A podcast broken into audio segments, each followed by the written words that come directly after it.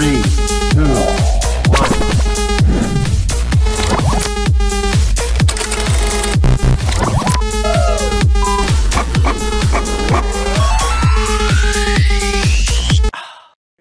tô feliz, eu tô feliz, eu tô feliz, excitadinho, eu diria. Eu tô quentinho, eu tô gostosinho hoje, eu tô lambuzado, tô com salivas na minha, nos meus lábios, eu tô com pensamentos muito estranhos, coisas que nunca aconteceram antes aqui, mas dessa vez eu tenho que revelar que hoje eu tô com muito, muito flores na barriga, gente. Senhoras e senhores, estamos ao vivo no nosso latão de entretenimento e informação há mais de três anos. Não fomos demitidos até hoje!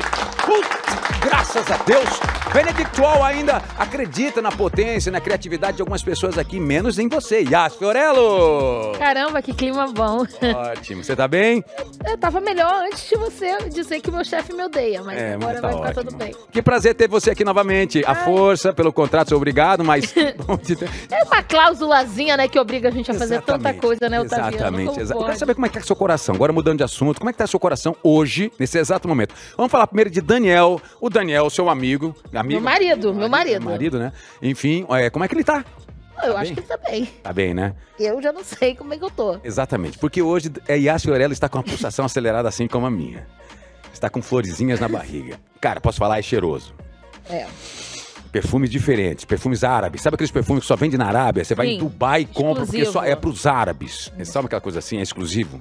Que senhoras e senhores, também você pode escutar o nosso Lab no áudio, que eu me esqueço em todas as plataformas de áudio, também no Spotify, como um podcast. Sim, senhoras e senhores, além desse wallzão maravilhoso. E hoje, depois de mais de três anos, finalmente recebemos esse cara que poderia ter o seu próprio reino e tem, aliás. Poderia ser dono de uma rede de padarias e chupa a padaria da Dona Antônia lá no interiorzinho lá de Maio, porque ele poderia ser dono dessa padaria também. Ele é nascido lá no bairro de Lins, no Rio de Janeiro, nascido e criado, aliás. Atleta de natação, sim, por isso que ele tem as asas grandes, as costas largas.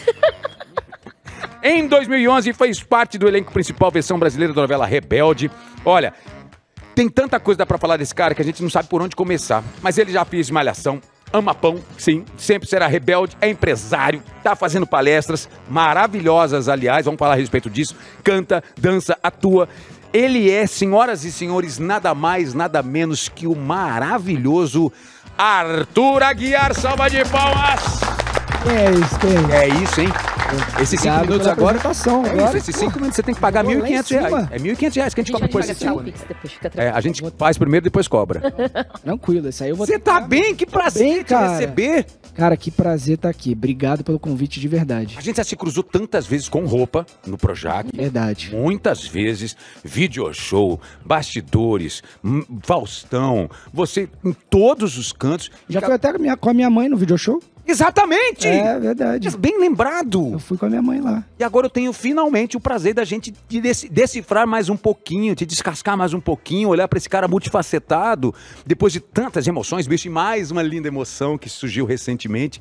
E um prazer te receber aqui, tá? Prazer é todo meu, cara. Tô Tá preparado? aqui. Vambora. Olha, a qualquer momento você pode chamar a sua assessora. Qual é o nome dela que chegou atrasada? A, Gabi. a Gabi. Ô, Gabi, falei, eu falei, eu falei isso, não falei isso, chegou atrás. Falei, falei nada, até parece.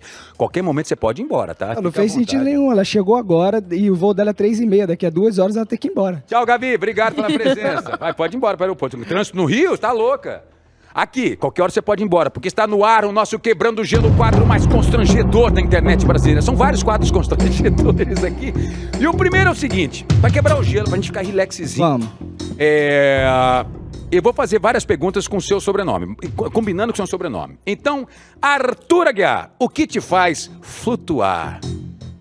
Está com a minha filha, com certeza. Ah, coisa mais fofa, meu Deus do céu, meu Deus do céu. É, eu, Sofia. eu, é, eu amo estar com ela. Pra mim é tipo assim. Ali é, eu acho que é o amor totalmente genuíno, assim. É cura, É, é, é- é terapia sem precisar falar nada, né? Exato. Só de estar perto, né? É. Só de estar perto, ficar observando, ver o crescimento dela, ver ela aprendendo as coisas, sabe? A maneira como a gente fala, assim, eu tenho uma troca com ela muito, cara, muito incrível, assim. Eu converso com ela sobre tudo e, assim, a gente, eu falo e ela presta atenção, vejo que ela presta atenção. Essa semana, inclusive, eu vi que um vídeo começou a viralizar no TikTok de quando eu tava, ela foi pro hospital e, e ela tava fazendo uma birra. E ela tava gritando, gritando, gritando, e ela queria que eu fizesse algo. E eu não tava dando a, a bola pra ela, não tava na mínima pra ela, porque ela tava gritando. E aí ela foi falar com a mãe dela. Meu pai não tá fazendo o que eu quero, ele não tá me ouvindo, ele tá, não, não tá falando comigo. E aí a mãe dela falou, ô Arthur, por que, que você não tá falando com ela? Eu falei, porque ela tá gritando, eu não sei conversar assim. E eu começo a conversar com ela. Aí eu falo assim, eu não tô entendendo por que você tá fazendo isso. Eu não grito com você, sua mãe não grita com você.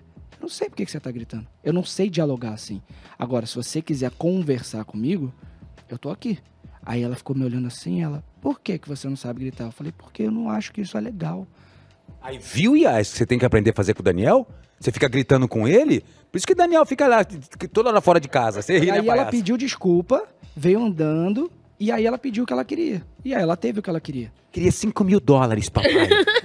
No momento não vai dar. Boa, segunda pergunta do Quebrando Gelo. Arthur Aguiar, você é daqueles que gosta de reclamar? Olha, eu já fui essa pessoa que ficava reclamando. A vida das coisas do É, de, é, acho que de tudo, né? De você sempre estar olhando o copo meio vazio. Sempre tem uma coisa pra você reclamar. Sempre tem uma coisa pra você. Porque tem, né? Tudo depende pra onde você decide olhar. Você Exatamente. pode olhar pra um lugar que vai sempre ter alguma coisa negativa e você pode escolher olhar pro lado que sempre tem coisa positiva. Tudo tem, tem. gente- tem gente que só olha com metade vazia. aqui. Né, Otaviano? Tu tá apontando pra mim, eu tô apontando pra você. De que você decidir. Mas é verdade, cara. Isso aí era uma coisa que eu demorei um pouco pra perceber, assim. Aí eu percebi e falei, cara, por que eu tô fazendo isso? Tem tanta coisa legal pra eu olhar. Eu tô olhando justamente pro que. E eu acho que isso é um mal das pessoas. Acho que de uma maneira geral, a gente está sempre focado na falta, né? Sempre falta alguma coisa. E a gente fica sempre falando sobre o que a gente não tem. Sendo que a gente tem milhões de coisas legais na é vida. interessante que você fala uma coisa que eu falo todo o tempo. A gente olha para uma 1.700 1.733 comentários. 1.732 são positivos. Qual é que você responde? O negativo. O, o 1732, o único. Aí eu falo aquela palavra que eu já falei. Para cada palavra de ódio, tem um milhão de palavras de, de amor. Para cada uma palavra de morte, tem um milhão de palavras de nascimento. Para cada palavra de guerra, tem um milhão de palavras de paz. Só que a gente olha o meio copo vazio. Exato. A gente dá prioridade naquilo que está aqui mais te afetando de maneira. Exatamente. É isso. É, e não faz sentido nenhum. Nenhum. E hoje tá mais easy go, então, com a vida. Não, total. Agora eu- Total, eu, né? fico bem focado em, em olhar para coisas positivas. Porque se a gente parar para pensar, hoje, assim, qualquer pessoa que está aí assistindo, como você está hoje, se você olhar para trás da sua vida, por mais que você não esteja no lugar que você gostaria de estar, com certeza você está melhor do que você estava. É lógico, aquela relação do sucesso. Sucesso é, depende de onde você olha. Olhou pra baixo e fala assim: opa, isso aqui é sucesso. Olhei pra cima, talvez pra você, isso aqui talvez não se torne mais um sucesso. Exatamente. Viu? É isso. Exatamente. Olha, mas hoje nós estamos coach motivacional. mo-? Motivacional, coach motivacional, bicho. Arthur Aguiar, é mais de caminhar ou prefere nadar? Eu acho que hoje eu prefiro caminhar. Caminhar. É porque o. Enche o saco uma hora na natação. Que como eu nadei muitos anos, É, pois é. e acho que eu fiquei meio tipo assim. Que é um bodezinho. Eu sei, imagino. É verdade. Próxima pergunta. Arthur Aguiar, perde uma amizade, mas não deixa de falar? É, eu não deixo de falar, não. Caraca, já perdeu amizade por isso não? Não perdi, mas, Mas já rolou aquele- um afastamento já. Mas eu prefiro, prefiro falar. Eu acho que amigo é isso. Acho que a gente tem que falar o que talvez as pessoas não tenham coragem de dizer. Óbvio que tem maneiras de você falar, mas eu acho que amigo é isso. É você realmente querer o bem da pessoa, entendeu? Não é você forçá-la a fazer nada, mas é você mostrar de repente o que ela não está sendo capaz de ver. Eu quero pessoas próximas de mim que me falem. Cara, você tá errando nisso, isso que você tá fazendo não tá legal. Por que, que você tá agindo dessa forma? Por que, que você tá olhando para esse lado? Por que, que você tá pensando assim? Pô, olha, olha tanto de coisa boa que você pode ver aí. Pô, por que, que, você, por que, que você começou a tratar essa pessoa dessa forma? Por que, que você começou a tratar essa pessoa dessa forma? Aí é uma questão de análise mesmo, né? É. Tu vê que são as perguntas meio. Tu faz terapia? Você, você faz terapia? Isso é maravilhoso. Isso que eu ia perguntar. Todo mundo devia fazer, né? Vou fazer um parênteses aqui. As suas últimas... Os seus últimos três anos, sei lá, desde que você entrou no BBB, até um pouco antes, mas, cara, a saúde mental sua tem que ser muito bem administrada. É, mas não é fácil não, cara. Já passei por, tipo assim, já tive vários, já falei sobre isso, né? Já tive uma época bem, bem down, assim, de... Já, já pensei, não tentei, mas já pensei em tirar minha vida, já, infelizmente. Chegou esse momento, não sabia. Não cheguei a tentar, mas eu cheguei a pensou a pensar, pensar. Chegou a tornar isso pensamentos. público? Já, já falei sobre isso. Eu acho que eu falei numa conversa que eu tive com o Rodrigo Mussi no, no podcast dele. E aí a gente estava falando sobre depressão, sobre o quanto é essa, como, o quanto a internet ela é perigosa, né? Porque assim, várias pessoas já já se mataram por conta da internet, né? Sim. E aí, sempre que acontece, todo mundo se compadece e todo mundo fala: ai meu Deus do céu, passa dois dias, todo mundo esquece e começa a fazer tudo de novo. E as pessoas não têm é, ideia do quanto isso é pesado. Independente, cara, se a pessoa errou, se ela não errou, o quanto foi o erro dela, é, eu acho que ninguém merece morrer por conta disso, entendeu? Por conta de um erro ou qualquer situação dessa. E eu acho que é muito over a maneira como as pessoas é, lidam com as coisas na internet, sabe? Então eu nunca tentei, mas passou muito pela minha cabeça. E o que me fez tirar qual isso foi a da minha- cura? foi minha filha, com certeza. Era muito, tipo assim, era- na minha cabeça era, cara, eu vou ser muito egoísta de fazer isso com ela, que ela não, não- ela não tem culpa nenhuma, eu não posso fazer isso por ela. Então eu não fiz nem, não foi nem por mim, foi por ela. Por ela eu desci, eu, eu consegui ir tirando. E assim, minha terapeuta também me ajudou bastante, né? E Deus, foi assim, foi o Você principal. era religioso ou a religião? Não era. não Nossa, era. então a, a fé caiu definitivamente na. É, na verdade, é quant- A ficha caiu? Foi bem ali. Eu comecei a ouvir o André Fernandes pela internet, era pandemia, né? E eu comecei a ouvir, ver os vídeos dele na internet e aí escrevi pra ele. Falei, cara, tô precisando de ajuda aí, quero conhecer aí esse Deus aí que você fala que eu desconheço. E ele foi muito, tipo, ponta firme, assim, sabe? Tipo, me respondeu. Eu nem achei que ele ia ver, ele nem me seguia na época. E ele me respondeu e a gente começou a trocar uma ideia. E aí ele me ligava, e aí, você tá bem? Tá precisando- E aí, vamos orar. E a gente orava. E assim eu fui, fui indo, entendeu? Então não foi, não foi fácil, não. É, sim, sim, sim. Arthur Aguiar, sair com os amigos ou ficar em casa e namorar? Ah, é difícil isso, né? Depende do momento. Depende do momento. Você tá É, single, você depende. tá Eu single. tô, tô, tô, tô Então é ficar na rua com os amiguinhos. é. Cara, é Ou, é você, ou, ou você é tipo andarilho Mas só, eu- solitário. Eu gosto de ficar em casa sozinho também. E é gostoso, né? Eu também gosto Eu disso. gosto, Viu, Flávia Alessandra? Eu gosto de ficar sozinho em casa de vez em quando, quando você viaja. Amo, aliás. Eu gosto de ficar sozinho em casa, cara. Eu acho que é um momento que eu também me conecto muito comigo. Eu acho que a minha cabeça trabalha bem também. Eu consigo, tipo, pensar em várias coisas, consigo ter insights. Eu acho que é isso. Quando eu me conecto comigo, eu consigo, tipo, é, às vezes, é, repensar tudo o que aconteceu aí de pessoas que eu encontrei, de reuniões que eu fiz, de negócio, e eu acho que eu começo a organizar a minha cabeça e eu vou falando, caraca, eu não tinha pensado nisso, porque aquele dia eu, eu encontrei tal pessoa, aquela pessoa falou isso, e eu vou começando a criar coisas que no meio da confusão do Você dia a dia, conseguir. você não consegue Lógico. absorver de fato. Então eu acho importante esse momento também de ficar sozinho, porque você consegue se reorganizar, sabe? Deixa eu falar de novo. Flávia Alessandra ou Satura Guiar. Me respeite, minha solidão é fundamental. Tem uma letra do Jota Quest que é maravilhosa pra qualquer relacionamento. A independência. A, A liberdade- nossa liberdade é, a- o que nos prende. Maravilhoso. Nossa, Daniel te contou também? Eu, eu, eu era fã de Jota Quest quando era mais Era nova. fã? Ah, era. Legal. Eu Aí. Rogério, Jota parabéns. Quest tá vivo. assim. Beijo, falar, Rogério. é. Não, é porque eu escutava todos os dias o CD de 25 anos deles. Aí Nossa, fiquei, aquele, eu, o MTV. Maravilhoso. É, eu fiquei meio obcecada, entendeu? E aí tinha essa música. Aliás, eu vi um documentário rapidinho, um curta-metragem de acho que 10 minutos, sei lá, não sei onde que eu vi, que mostra os meninos mostrando o BH do início, de onde que eles faziam o ensaio até o sucesso pra celebrar esse momento deles. Que linda a história deles, viu? J Quest. Fui no show deles em Porto Alegre. Você foi? agora, Eles me foi. Chamaram, não consegui. Era o dia do meu Nossa, aniversário, dia 13 de maio. incrível, Dia do meu incrível. aniversário. Surreal. Ah, imagino. Eu adoro eles. Nossa, o Marcinho. O Marcinho tem uma filhota junto com a Thaís, que era, na minha época, assistente de palco do Opositivo, né? Então, é, eu tenho bastante conexão com eles. Já fizemos muito trabalho junto e algumas surubas. Do nada. Eu falei o quê? Tava eu falei indo isso, tudo tão isso. bem. Gabi, assistente. eu- eu- Eu falei isso? Ela tá no telefone lá, pegando avião. Arthur Aguiar, cite um momento para se resetar. Ou seja, qual foi o momento que você resetou a sua vida? Eu resetei. Religou, rebutou, reorganizou. Eu acho que foi depois disso que a gente tava conversando aí. E foi exatamente quando? 2020. 2020. É, eu acho que ali foi um No reset. meio da pandemia. Foi no meio da pandemia. Você estava colado Eu- a Deus, agora alguém em- se E na verdade, assim, eu conectando? tinha acabado de me mudar pra São Paulo, então não tinha ninguém lá, né? Minha família é toda do Rio de Janeiro, então eu tava em São Paulo sozinho. Foi, Caraca! é, foi, foi pesado.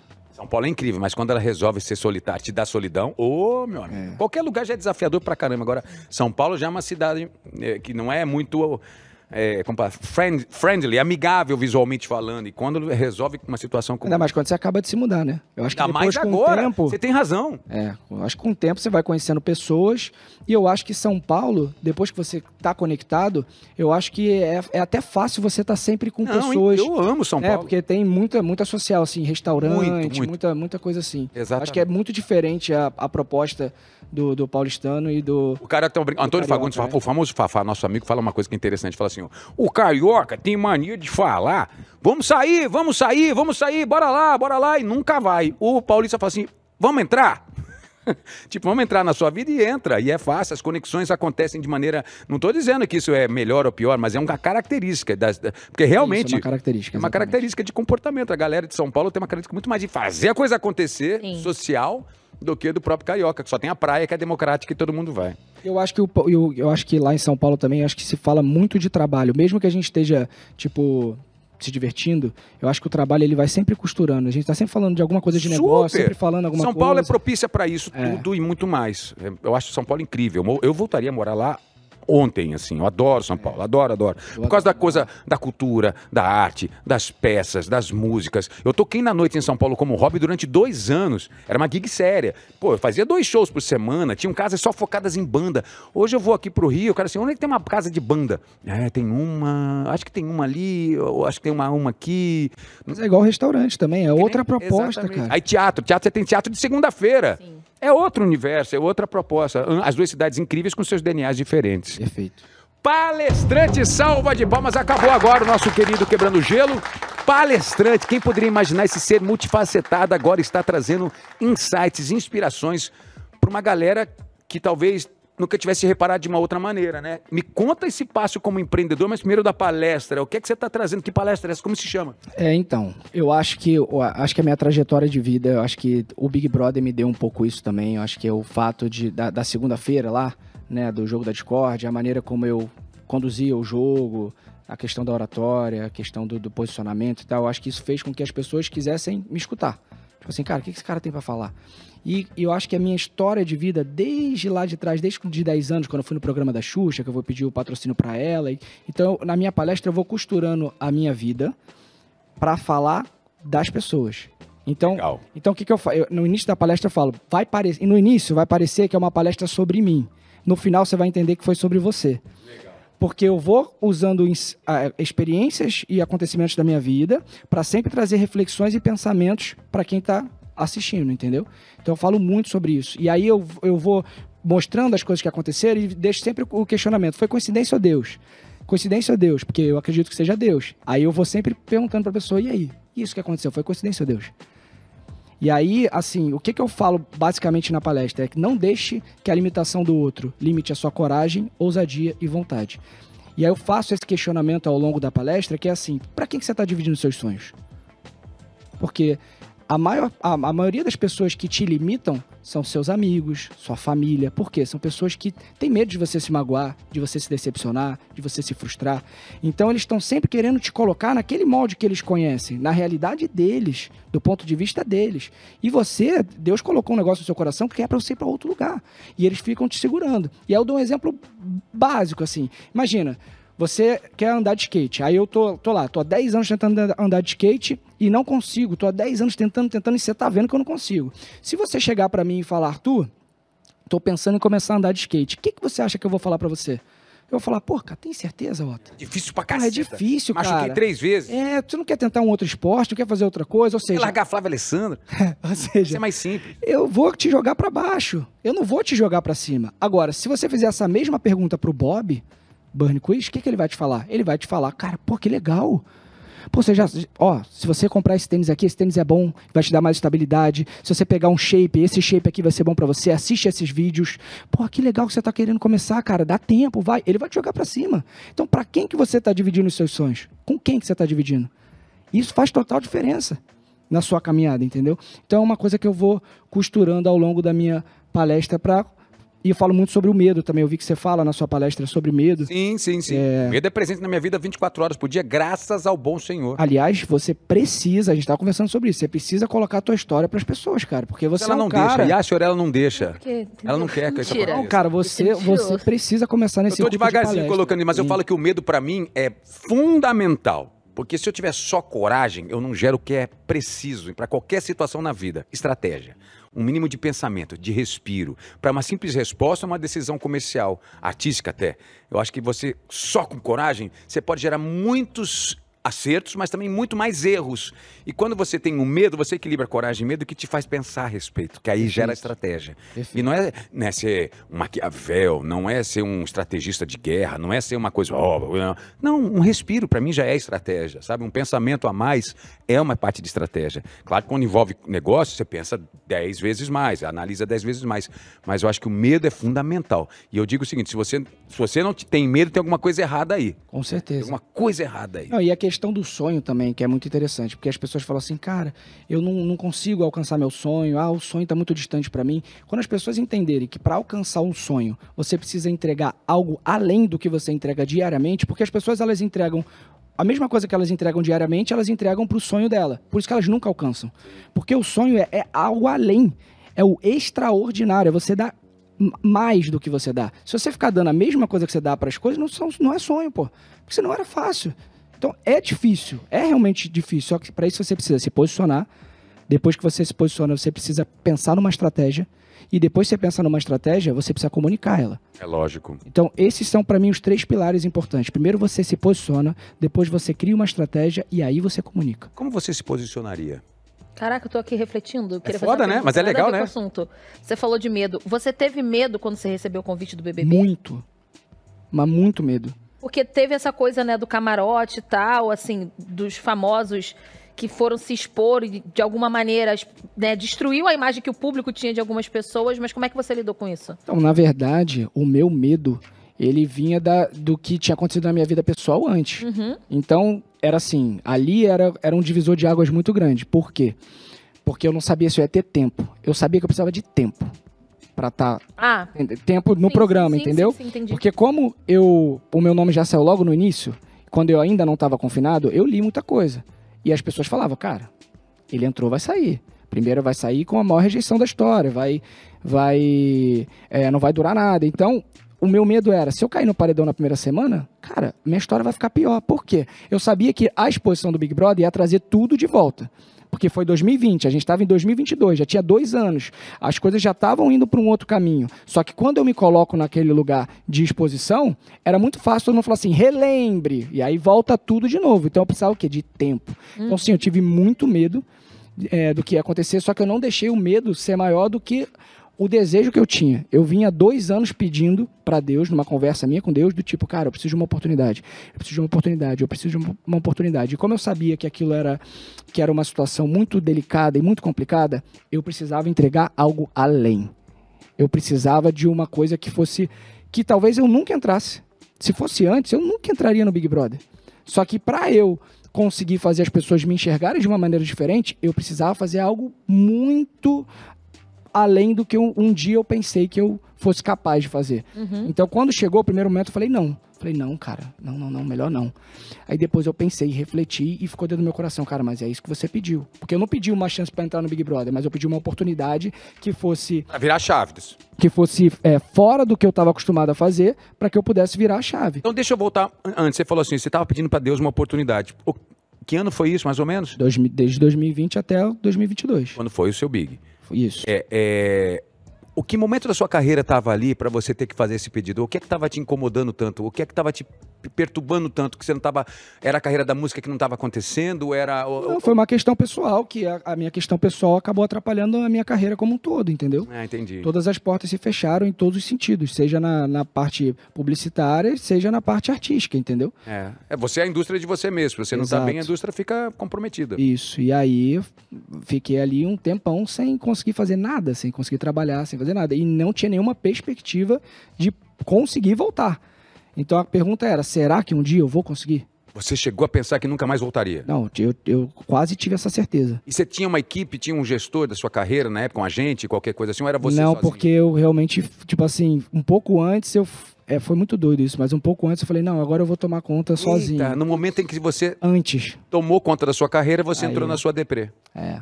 Então foi complicado. Caraca, aí não tinha ninguém pra te ajudar a puxar de Ninguém. lá. Porque ninguém tava te, entre aspas, vendendo, É. pensando em você, em estratégia, nada disso. Então era você por você mesmo, ou seja, você quase parou no tempo. É, foi bem. Quer dizer, você parou no eu tempo. parei no tempo, é. E aí eu fiquei pedindo essa oportunidade. Então, quando veio a oportunidade do, do programa, é, eu, primeiro momento, eu falei não. Depois eu entendi que aquilo era o que eu precisava fazer. Não era o que eu queria, mas era o que eu precisava fazer. E aí eu fui mesmo com muito medo. E aí, olha que interessante, as pessoas falam muito do confinamento, né? Falam, cara, o confinamento ele é complicado, porque ele é para te derrubar, né? Psicologicamente. Só que o, o confinamento foi o que mais me fortaleceu. Você, dentro da casa, é o mais fortalecido do. É isso que eu tô entendendo? É, eu entrei muito, muito. fo- Se você olhar a minha imagem de entrando na casa, que eu entrei três dias depois porque a gente pegou é, Covid, isso, né? é. Você vê que ali eu tava muito forte. Muito forte, cara. Muito forte. Você foi para Você pegou essa oportunidade com. Peguei com tudo. Cara, guerra mesmo. Tudo. E, e me fortaleceu muito. Por quê? Eu pude levar dois livros no meu confinamento. Eu levei um livro da Camila Vieira, Viva a Sua Real Identidade. E eu levei a Bíblia. E eu só fazia isso. A gente estava num, num lugar que tinha um visual super legal, assim, então tinha um pôr do sol. Então eu ficava o dia inteiro, eu lia um pouco do livro da Camila e lia um pouco da Bíblia. E eu ficava uma coisa complementando a outra. Camila falava a respeito da sua identidade, ou seja, Viva quem, sua. Isso. quem viva- você é. É. Verdade. E não só descobrir quem você é, mas também descobrir aonde você se perdeu no meio do caminho. Aonde a sua identidade ela foi sendo corrompida ao longo das coisas que foram acontecendo na sua vida.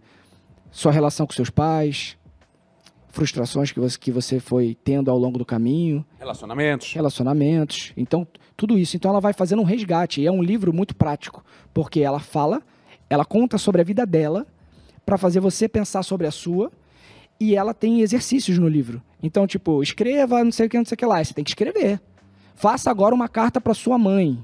Faça uma para o seu pai. Então, tipo, é muito forte esse livro. É um livro que eu indico muito para as pessoas porque realmente faz muita diferença. Então, o confinamento, em vez dele me enfraquecer e me deixar tipo, ah, sei lá, tô com saudade, não- nossa, não sei o que vai acontecer, ele me fortaleceu porque eu estava muito focado. E aí a história de você é, decidir para onde você quer olhar. Eu podia falar assim, pô, vou ficar 15 dias aqui trancado, vou fazer o quê?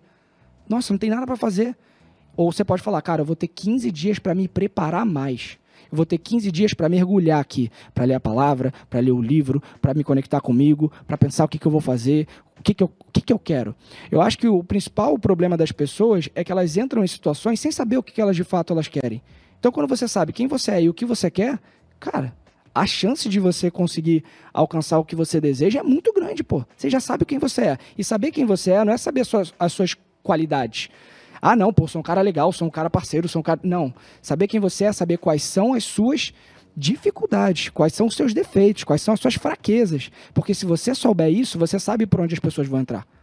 Tem um filme do, do, do Eminem, 8 Mile, que a. Não vi ainda. É bom? Cara, Maravilhoso. você não viu, então não vou poder falar. Não, fala, cara. Ele tinha todo um spoiler do filme. Porra, eu tava aqui louco para saber. É bom o filme. É muito bom, mas Maravilhoso. então eu não vou falar, porque não vou falar. Não vou Ele falar. morre no final? Não, ele não, Não, morre. não, então pô. conta. Fala só uma Posso falar? sinopse. Pode. É, é o seguinte, no final... Atenção, spoiler. Quem não viu, abaixa agora o volume do sua, da sua É que tem muito a ver com isso. O que acontece? Ele era um cara branco no meio de caras pretos. Sim. Basicamente é isso. Só que o cara era muito bom. Então existia um preconceito muito grande, né? Beleza. E aí ele, ele começou a fazer, participar de várias batalhas. Então, quando ele chega na final, que ele vai com um cara que é, tipo, muito bom, ele percebe que o cara vai falar tudo de ruim que ele tem. Pô, o cara morava no trailer, a mãe dele era prostituta, é, os amigos dele eram fracassados. Ele, ele saca que o cara vai falar sobre isso. E ele vai rimar antes. Na hora de tirar, fala- o cara fala, pode começar, pode começar O Eminem começar. o Eminem começar. Aí ele se liga nisso e o que, que ele faz? Ele fala tudo que o cara vai falar. Eu sei o que, que você vai falar, eu sei que você vai falar que eu moro no trailer, que minha mãe é prostituta, que meus amigos são fracassados, que ele é um idiota que dá um tiro no, no, no, no próprio pinto, que não sei o que. Tipo assim, ele, ele vai falando tudo. Quando ele acaba, ele entrega o microfone e fala, agora fala aí. O cara não tem nada pra falar dele. Acabou o filme, gente, espetacular. Acabou com a. Agora sim o filme. Eu falei que ia acabar. brincando, mas eu vou assistir. É exatamente sobre isso. É você saber quais são as suas vulnerabilidades pra você saber aonde as pessoas vão entrar. Então, se conhecer é isso, é você saber quais são as suas vulnerabilidades, não quais são as suas qualidades, porque aí é muito fácil, pô. E você se abriu pra caramba nessa rede, nessa rede BBB. Sim. Foi uma escancarada d'alma gigantesca. Todo mundo ficou aqui fora no muro, olhando vocês, se degladiando psicologicamente ali. Foi muito desafiador para quem devia estar aqui fora, que gosta de você. É, E tem uma figura que é um dos principais, se não o principal comentarista de BBB do país, que é do nosso Wallzão, que é o Chico Barney. E o Chico percebeu muitas coisas ao seu redor e até gravou um vídeo com uma pergunta aqui para trazer para você. Chico Barney, I love you, nosso ídolo Messi, o maior acertador de resultados da história. Manda sua pergunta, Chico. Oiê. Otaviano, Iás, Arthur Aguiar, uma alegria estar aqui com vocês. Minha pergunta para o senhor, doutor Arthur Aguiar, tem a ver com torcida. Ele, que é o ídolo da padaria, queria saber como ele enxerga a radicalização de alguns núcleos das torcidas de reality show ao longo dos últimos anos. né? Tem a galera que é apaixonada, tem a galera que defende, que passa a noite votando que é super legal, e tem também os hooligans, né? Que ficam nas redes sociais arranjando treta, todo mundo que discorda vira inimigo, quem faz uma brincadeira se torna alvo. Isso acaba deixando o ambiente né, desse livre debate dos reality shows um pouco tóxico. E eu queria saber a, a, a opinião do, do Arthur, que, como bom democrata, tenho certeza que adora é, as opiniões divergentes, que ninguém é unanimidade, não é verdade? Então eu gostaria de saber se ele vê um problema nessa atitude da torcida e como que ele lida. Né? Se tem um, um- um- um diálogo, por exemplo, com a Amanda para saber como que lida com os doc shoes e com a padaria, a galera mais radical e tal. Queria entender dele como é esse momento. E muito obrigado, sucesso, até uma próxima. Valeu, Chico! Ele adora você, viu? É? É mesmo, ele até falou outro dia aqui, eu vou até complementar. O Chico comentou aqui no UOL que a Globo perdeu a chance de utilizar você na programação. E tá agora se redimindo com a Amanda, campeã desse ano. É, rolou algum papo de você integrar outras coisas na emissora, alguma coisa? Estou juntando as duas coisas. Primeiro fala, Aham. da, primeiro fala Tá. da pergunta dele, mas ele falou isso a seu respeito. Então, eu acho que é, esse tipo de comportamento, é, eu acho a discussão sempre saudável, ah, desde que ela tenha argumento. Então, se a gente for. Não tem problema você pensar diferente de mim, mas me dê argumentos. Vamos, vamos trocar essa ideia. Eu vou te dar os meus argumentos, você vai dar os seus. Agora, gritar, xingar, isso é coisa de quem não tem nenhum argumento pra nada. Você está falando das torcidas, claro. Das torcidas, exatamente. Quando você começa a xingar, a diminuir a outra pessoa, a menosprezar, a a humilhar, isso não é discussão. Discussão são quando duas pessoas têm argumentos sólidos e elas vão fazer esse debate sobre algo. E aí eu não, eu, eu não preciso concordar com você, mas eu preciso te ouvir.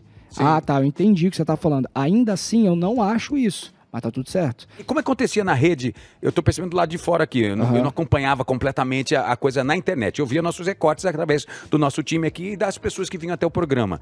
É, no momento em que você sentia que o seu fandom lá, toda a galera que torcia por você, Hum. ou defendia da agressão de outros e também começava a agredir outros, você tentava também entrar no tipo, gente, vocês estão loucas, para um pouquinho, calma, gente, pelo amor de Deus. Quando eu tava lá dentro, Não, Não, fora, fora. saiu. É, eu é, é, é. É, eu nunca fui a favor disso, né? Pra mim não faz o menor E deixou sentido. claro isso pro seu time. Já, já falei várias vezes. Não faz sentido isso pra mim, cara. Eu acho que a gente não precisa, pra gente enaltecer alguém, a gente não precisa diminuir a outra pessoa. Todas as pessoas, cada um tem o seu valor e tá tudo certo, entendeu? E a gente nunca vai conseguir. Cara, Jesus não foi unanimidade, pô. Quem que vai ser? Então, assim, ah, eu preferia que o outro ganhasse. Sim, o outro tinha qualidades. Ele tinha coisas que se, pessoas se conectaram com aquela pessoa e, obviamente, torceram para aquela pessoa. O outro tinha outro e tá tudo bem. Então, pra mim, cara, é sempre assim: a gente pode falar sobre tudo, a gente pode debater, desde que a gente tenha argumentos. Mas não pegue nas armas. Não É, precisa das armas. exatamente. Que sejam ferramentas, ferramentas intelectuais, pensamentos, mas nada mais do que isso. Exatamente. E aí, emendando naquilo, vo- é, você chegou a integrar outras coisas na emissora? Você Não. concorda com a perspectiva dele? Que não foi utilizado? Porque Ah. você, você frequentou tanto essa TV. É, assim, ó, eu vou, eu vou. eu- não tenho como responder essa pergunta, porque talvez ficaria um pouco arrogante da minha parte Sim. dizer, afirmar se eles. É, A gente Perderam sentiu, ou não Chico- perderam? Chico sentiu sua falta. É, se eu falar assim, ah, não, a Globo me perdeu, seria arrogante da minha parte falar isso. O que eu posso dizer sobre isso é que, até hoje, eu nunca falei isso, mas vou falar aqui. Até hoje eu não consigo entender o que de fato aconteceu. Por quê? Pô, eu fiquei sete anos na casa. Eu fiz vários trabalhos na casa. Eles que me chamaram. Não fui eu que. De não Faustão, eu. mas não sei o que lá. né? Não fui eu que bati lá na porta e falei, gente, por favor, deixa eu fazer o Big Brother. Eles me convidaram para fazer o programa. Eu fui, Fui o primeiro camarote a ser campeão. Primeiro. Fui o primeiro homem depois de oito anos a ser campeão. Pra mim não fez sentido nenhum. Assim, tipo, antes do programa, eu tinha muito mais entrada na casa. Eu Fiz lembro, várias você- coisas. Você circulava como um rei, literalmente, lá, porque Eu, você ia em eu- todos os eu lados. fiz várias coisas, fiz, fiz protagonista na casa. é, todos os anos de Criança Esperança, eu sempre estava lá, mesmo quando até não tinha contrato, quando não estava entre uma obra e outra, eles me chamavam para fazer. E depois do programa, que para mim foi o auge, pô, ganhei o programa de maior audiência da casa, o programa de maior investimento, que inclusive, né, todo mundo sabe que é o que mais banca a própria emissora. E aí, nada aconteceu. Tipo assim, não entra na minha cabeça. Óbvio, eles têm todo o direito de não querer. Mas se eu fosse uma pessoa, tipo assim, se eu fosse um artista que não tivesse nenhuma conexão com a casa, nunca tivesse feito nada, sei lá, se eu fosse um cantor que nunca fez nada na casa e ganhasse o programa, tudo bem.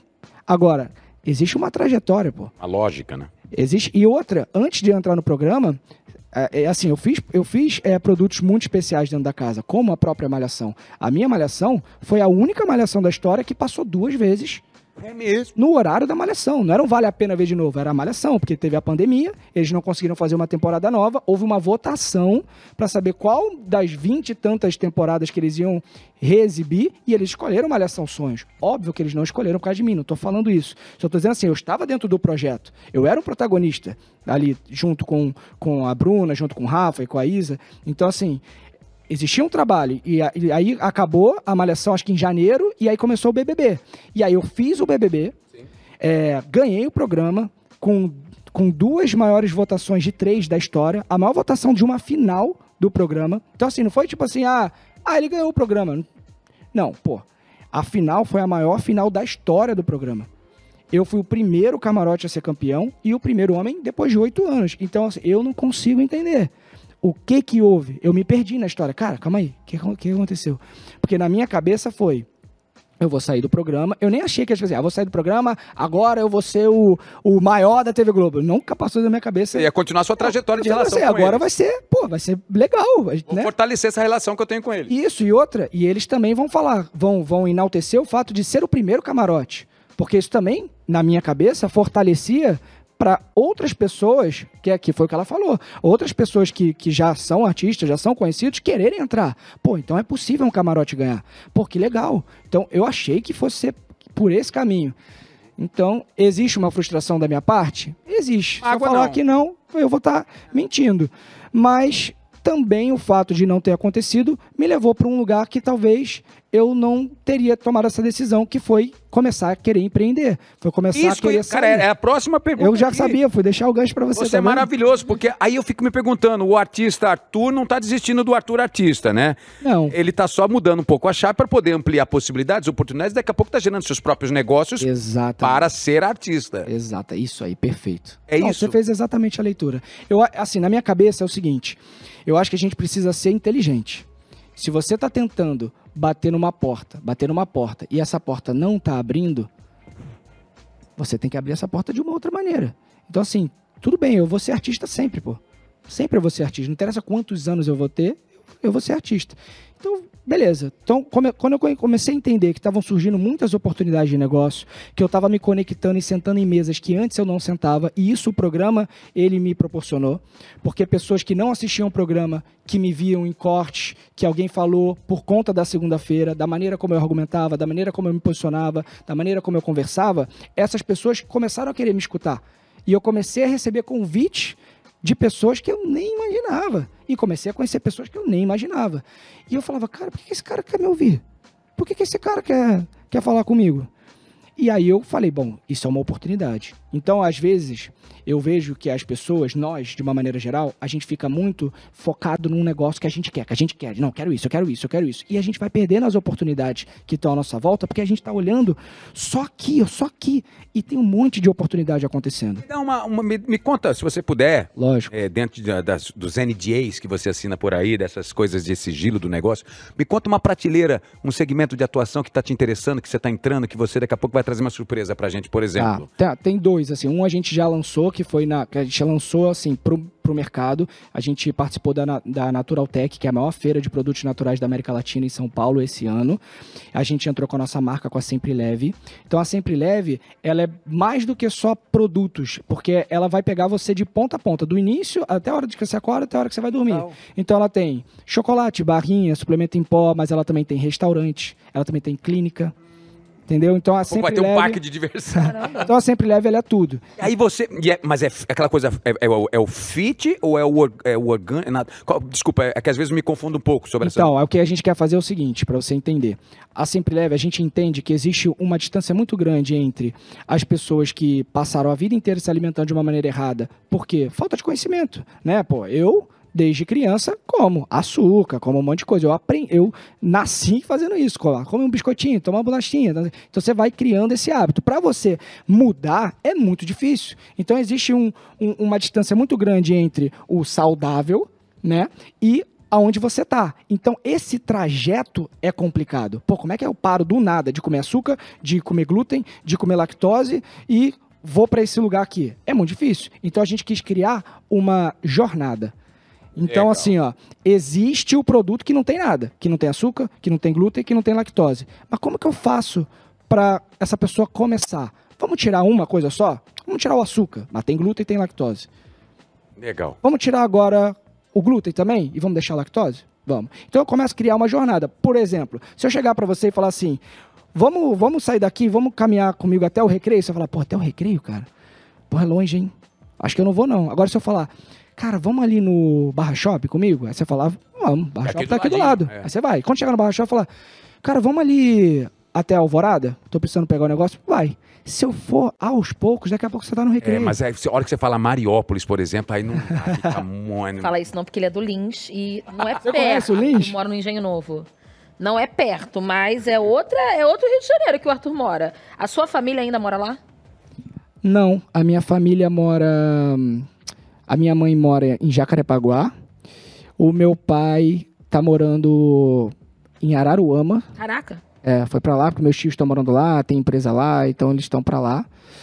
Meu avô também foi pra lá. Meu avô morava em Del Castilho, Caraca. mas agora também saiu, foram, foi todo mundo pra Araruama. É ali naquela área Norte Shopping. É, ali. Como é que é? Você can- é, É, mas é isso mesmo, não é a isso aí. tá Maravilhosa.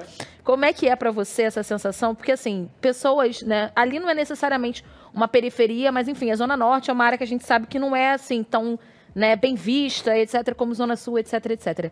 Você sendo um cara mesmo, enfim, um cara branco, etc, etc, que saiu desse lugar e, poxa, ganhou o BBB, participou, né, de um dos maiores fenômenos que foi o Rebelde BR, A gente vai falar daqui a isso. pouquinho. Você parece ser uma pessoa que fez terapia a vida toda. A sua terapeuta não deve ter trabalho nenhum, você senta e ela que faz terapia com você.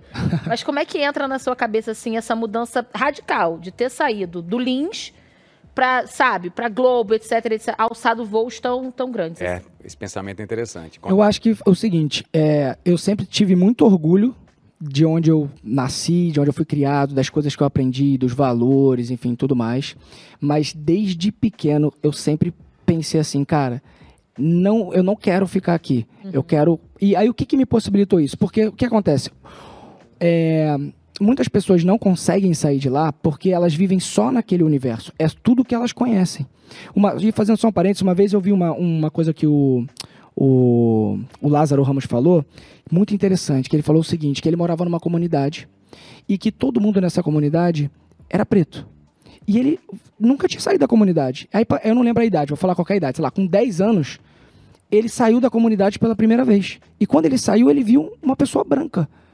E ele bugou a cabeça, tipo, ué, porque ele nunca tinha visto. E aí, voltando para a história, quando você fica muito naquele universo, você acredita que o mundo é só aquilo. E aí a natação me possibilitou isso. Por quê? Como eu nadava no Botafogo, Hum, eu tinha que ir todo dia da Zona Norte para a Zona Sul. Então eu comecei a ver outras coisas. Eu comecei a ver outras pessoas, comecei a ver outras perspectivas. E isso, por mais que eu não tivesse condição, isso me gerou uma vontade, um desejo do tipo, eu quero isso. Só que não era só o eu quero isso, é tipo, o que, que eu preciso fazer para conseguir isso? Eu acho que as pessoas elas ficam muito nessa limitação do eu quero isso. O eu quero isso é legal. É, um, é, é uma decisão do tipo, tá, me posicionei. Eu não tenho vergonha de onde eu nasci, adoro, não trocaria minha infância por nada, minha adolescência. Ah, você trocaria pra você ter nascido na Zona Sul ou na, na Barra? De jeito nenhum. Não trocaria por nada. Mas eu quero algo além. Eu quero poder sentar nesse restaurante. Eu quero poder. Eu sempre surfei desde pequeno. Eu quero poder atravessar a rua e surfar. Eu não quero pegar o, o 232, depois descer na. na Morada. É, para depois pegar. Não, era o 691. Pegava, pegar o 232, aí pegava o 691 no Meia pra ir até. Eu não quero fazer esse rolê de prancha, passar na roleta, não. Eu quero atravessar a rua, eu quero ir pra. Agora, como que eu faço isso? Porque as pessoas ficam muito falando, ah, mas eu não tenho oportunidade, ah, mas eu não conheço ninguém. Eu também não conhecia ninguém. Também não tinha oportunidade, eu gerei a oportunidade. Eu acho que esse é o ponto. É, eu quero, eu decidi, eu, não- eu quero, eu não quero mais viver aqui. Eu quero fazer uma coisa diferente. Eu quero conquistar isso. Como que eu faço? E aí você começa a pensar o que que você pode fazer. Então, Aí foi respondido sua pergunta? Respondeu. E deixa eu emendar com uma outra coisa aqui, que você, até os 19 anos, nadador profissional, ganhou diversos títulos, etc e tal, prêmio, prêmio não, é medalhas, etc e tal. Mas deixa eu voltar um pouco nesse ponto que você falou de sair de lá e estar em outro lugar, metaforicamente ou fisicamente falando. Aí, de repente, com 10 anos, você estava dentro da Xuxa, em um certo momento da sua vida. Aí eu me pergunto como é que isso aconteceu, que eu estava É pesquisando. Perfeito. Pedindo patrocínio ao vivo. Aliás, Xuxa, quero patrocínio pro Atalab também, tá, meu amor? Aliás. Xuxa tá comigo no meu filme, hein, gente? Fevereiro. Depois eu falo. Perfeito. Então, ó, esse é- tem a ver com o que a gente estava falando. É, sobre você gerar a oportunidade. Eu morava no Lins, é, não conhecia ninguém, Com seus 10 anos, Aninho. com tinha seus 10 anos, nadava, tá? Minha mãe que me bancava na natação. Então, beleza, minha mãe me bancava na natação. E aí chegou um determinado dia que ela falou pra mim o seguinte: ela falou, Arthur, talvez ano que vem eu não vou conseguir mais te bancar na natação, porque tinha que pagar a viagem. Mãe trouxe e falou: chega, filho. É, não vai dar. Aí eu falei, pô, mãe, mas eu amo fazer isso, cara, é um negócio que eu gosto mesmo. Como é que. O que, que a gente precisa fazer?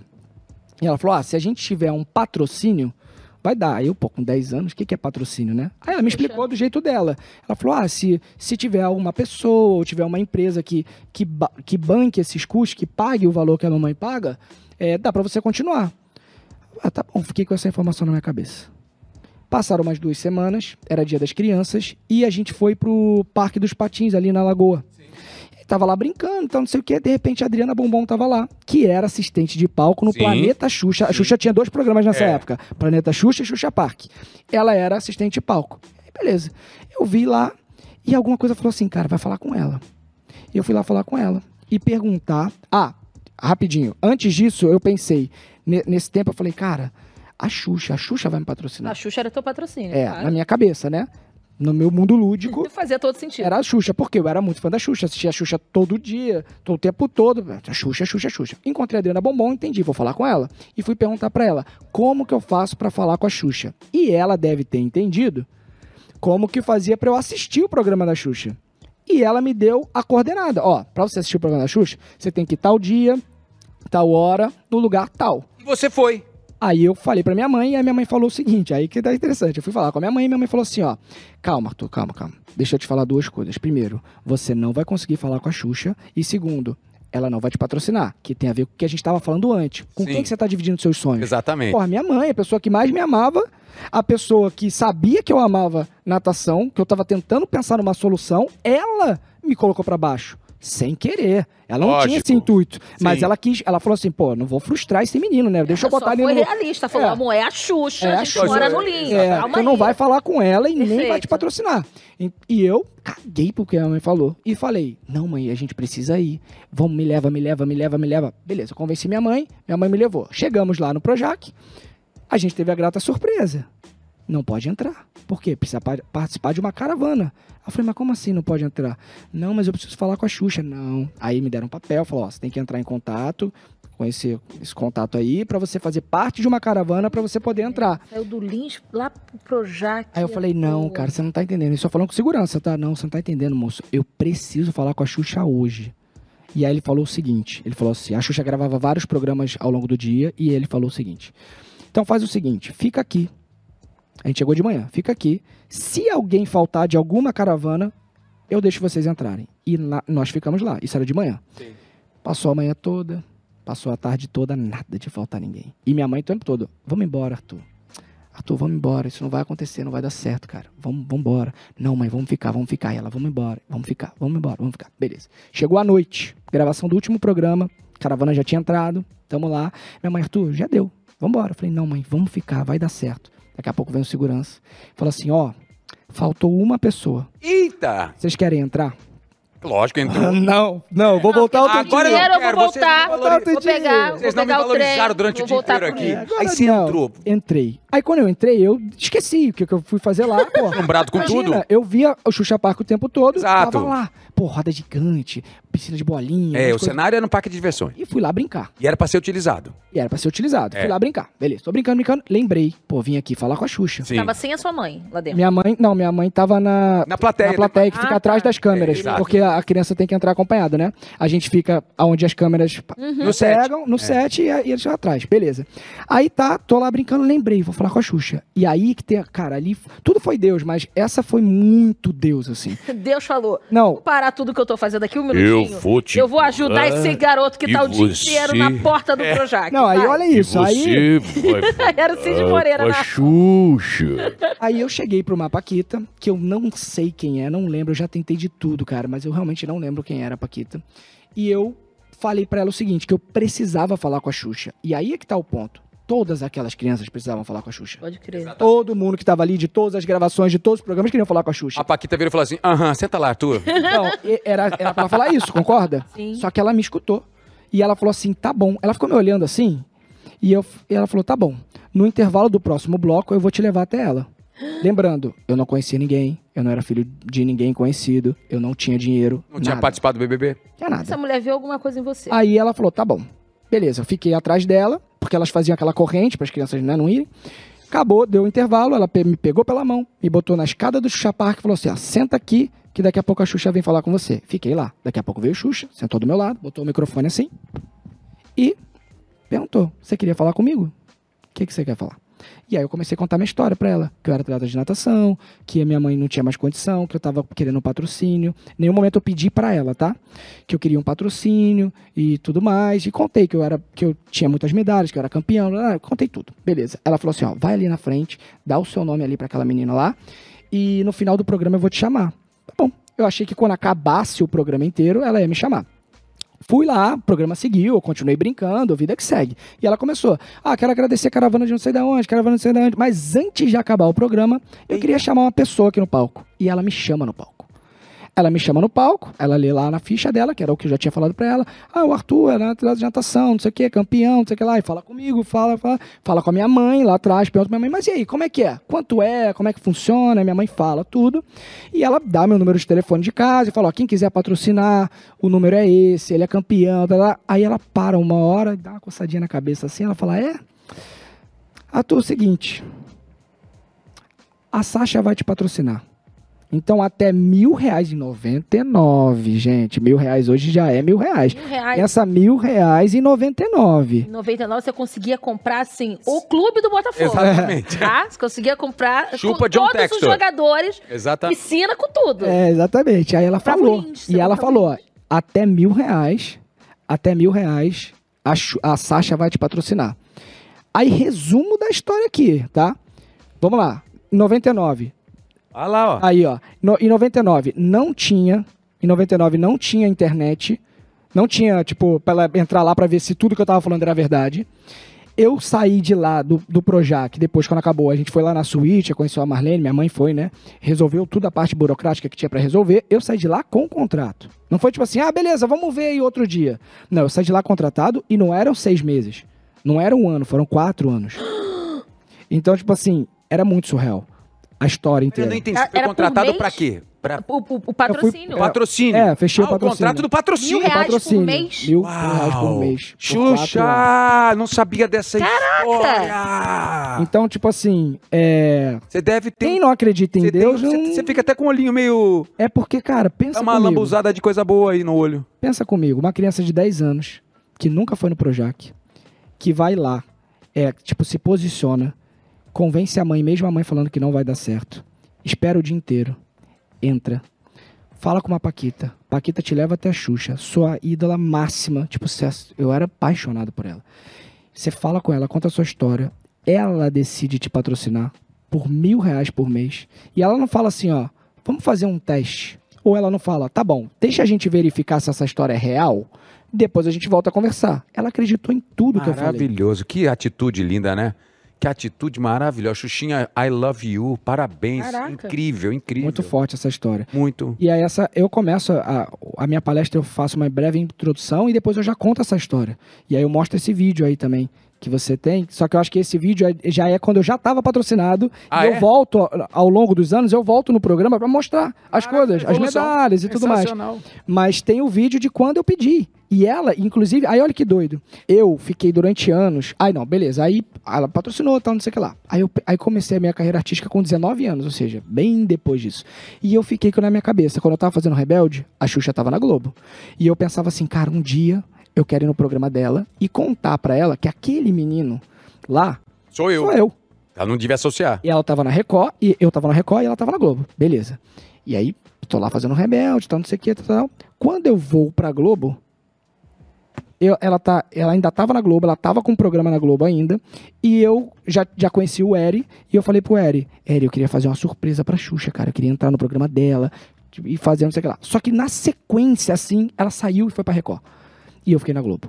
Eu falei, cara, e agora, mano? Que que eu- E eu não queria, tipo assim, do nada encontrar com ela. Eu falei, ah, sabe aquele menino? Eu queria, eu queria fazer uma homenagem pra ela. Eu queria agradecer De maneira ela. Arquivo pública. confidencial. Xuxa. De maneira Arquivo, pública. eu Arquivo sou o Arthur lá com 10 anos. Lembra bicho. daquele nadador? Aquele Eu- menino surfista. Chegando na eu queria confessar, porque eu, naqueles quatro anos eu roubei seu dinheiro e abri uma empresa de pirâmide financeira.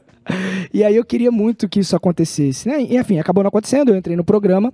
E aí quando eu saio do programa e eu descubro que ela descobriu que eu era o menino e que ela puxou mutirão pra mim muito, ela torceu muito por mim. Ela era tipo uma das mais fiéis ali. É, eu vi. Aliás, Sônia Abrão, Sônia, Sônia Ah, Sônia Abrão, a padeira número um. padeira número um, é, foi sua torcedora até hoje. Ela é. Quase uma tia sua, mãe, prima e... Não, eu, Vai eu jantar sou com ele no apaixonado por ela. Como é que foi o primeiro dia de contato com ela após isso? Depois que você descobriu quem foi Sônia Abrão na sua vida, como uma verdadeira guardiã? Sônia, E ela é até você. hoje, tá? Sim. Você teve um papo com ela depois do tive, não, tive. A Onde gente se- foi? Como foi? Não, a gente se fala por telefone. Mas qual foi o primeiro que você lembra assim, falar assim, ó, tô passando aqui pra agradecer? Eu, é, eu acho que eu mandei um áudio pra ela, acho que eu mandei uma mensagem pra ela, mas depois a gente marcou de jantar. Aí a gente foi, foi jantar, foi, a gente foi conversar, foi muito legal.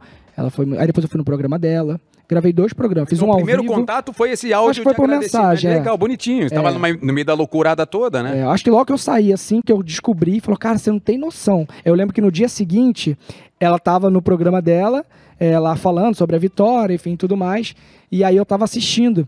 E aí eu acho que tem, teve até histórias que me filmaram eu assistindo o programa dela, ela falando, tá? Eu mandei uma mensagem agradecendo. pra Bonitinho. E agora tem uma Agora, Eu mudança. queria fazer uma outra pergunta, nada a ver com Vai, nada. vai. ela. Ah. Você viu os famosos que torceram por você.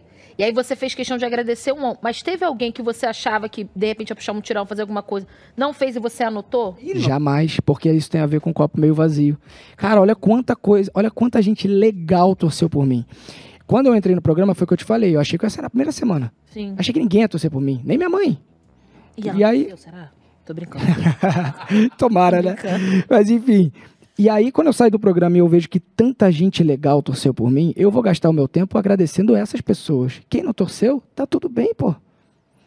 Não faz, não faz sentido eu falar qualquer coisa, tipo assim, pô, cara, achei que você ia torcer por mim, ou pô, achei que você ia, sei lá, levantar mutirão. Você torceu pra outra pessoa, tá tudo certo. Legal. E a questão de voto agora por CPF? Saiu agora essa notícia, que eu não sei se confirmou completamente. Confirmou? Na verdade, o que acontece é o seguinte: Se vão por- ser duas, duas votações. Ah, por CPF, né? E à vontade. Ah, vai, vai manter os dois Bom, agora vai ser a média dos dois. Vai ser assim: vai ter uma votação que a pessoa só pode votar uma vez por CPF e vai ter a votação normal, que você pode votar um milhão de vezes se você quiser. A média do percentual das duas é o que vai ser o percentual uma, valendo. então faz lógica. Se tiver uma disparidade muito grande no que precisa de CPF, eles vão olhar pela lógica do registro, que tem uma matemática mais exata, para gerar essa média aqui. É. Entendi. E aí você concorda? A sua perspectiva sobre isso, você acha que é positivo?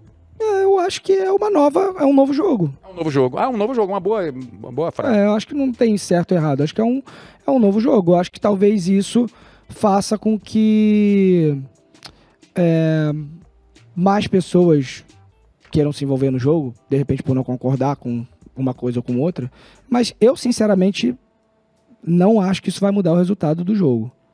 Na minha opinião, tá? Eu não Você- acho. Porque eu acho o seguinte, o que eu vejo, né, isso aconteceu tanto na minha vitória como no da Amanda, que as pessoas questionaram muito, ah, mas pô, não sei o que, será que foi, será que não foi, né? Houve esse, esse lugar. O que eu vejo é que essa galera que questiona é uma bolha que faz muito barulho. Não é como eles falam, a maioria. Cara, não é. Eu ando na rua, eu vou em lugares, eu faço palestra, eu vou em eventos. E isso não é real. Entendeu? Não, a realidade que eles tentam botar a goela abaixo é deles. É só deles.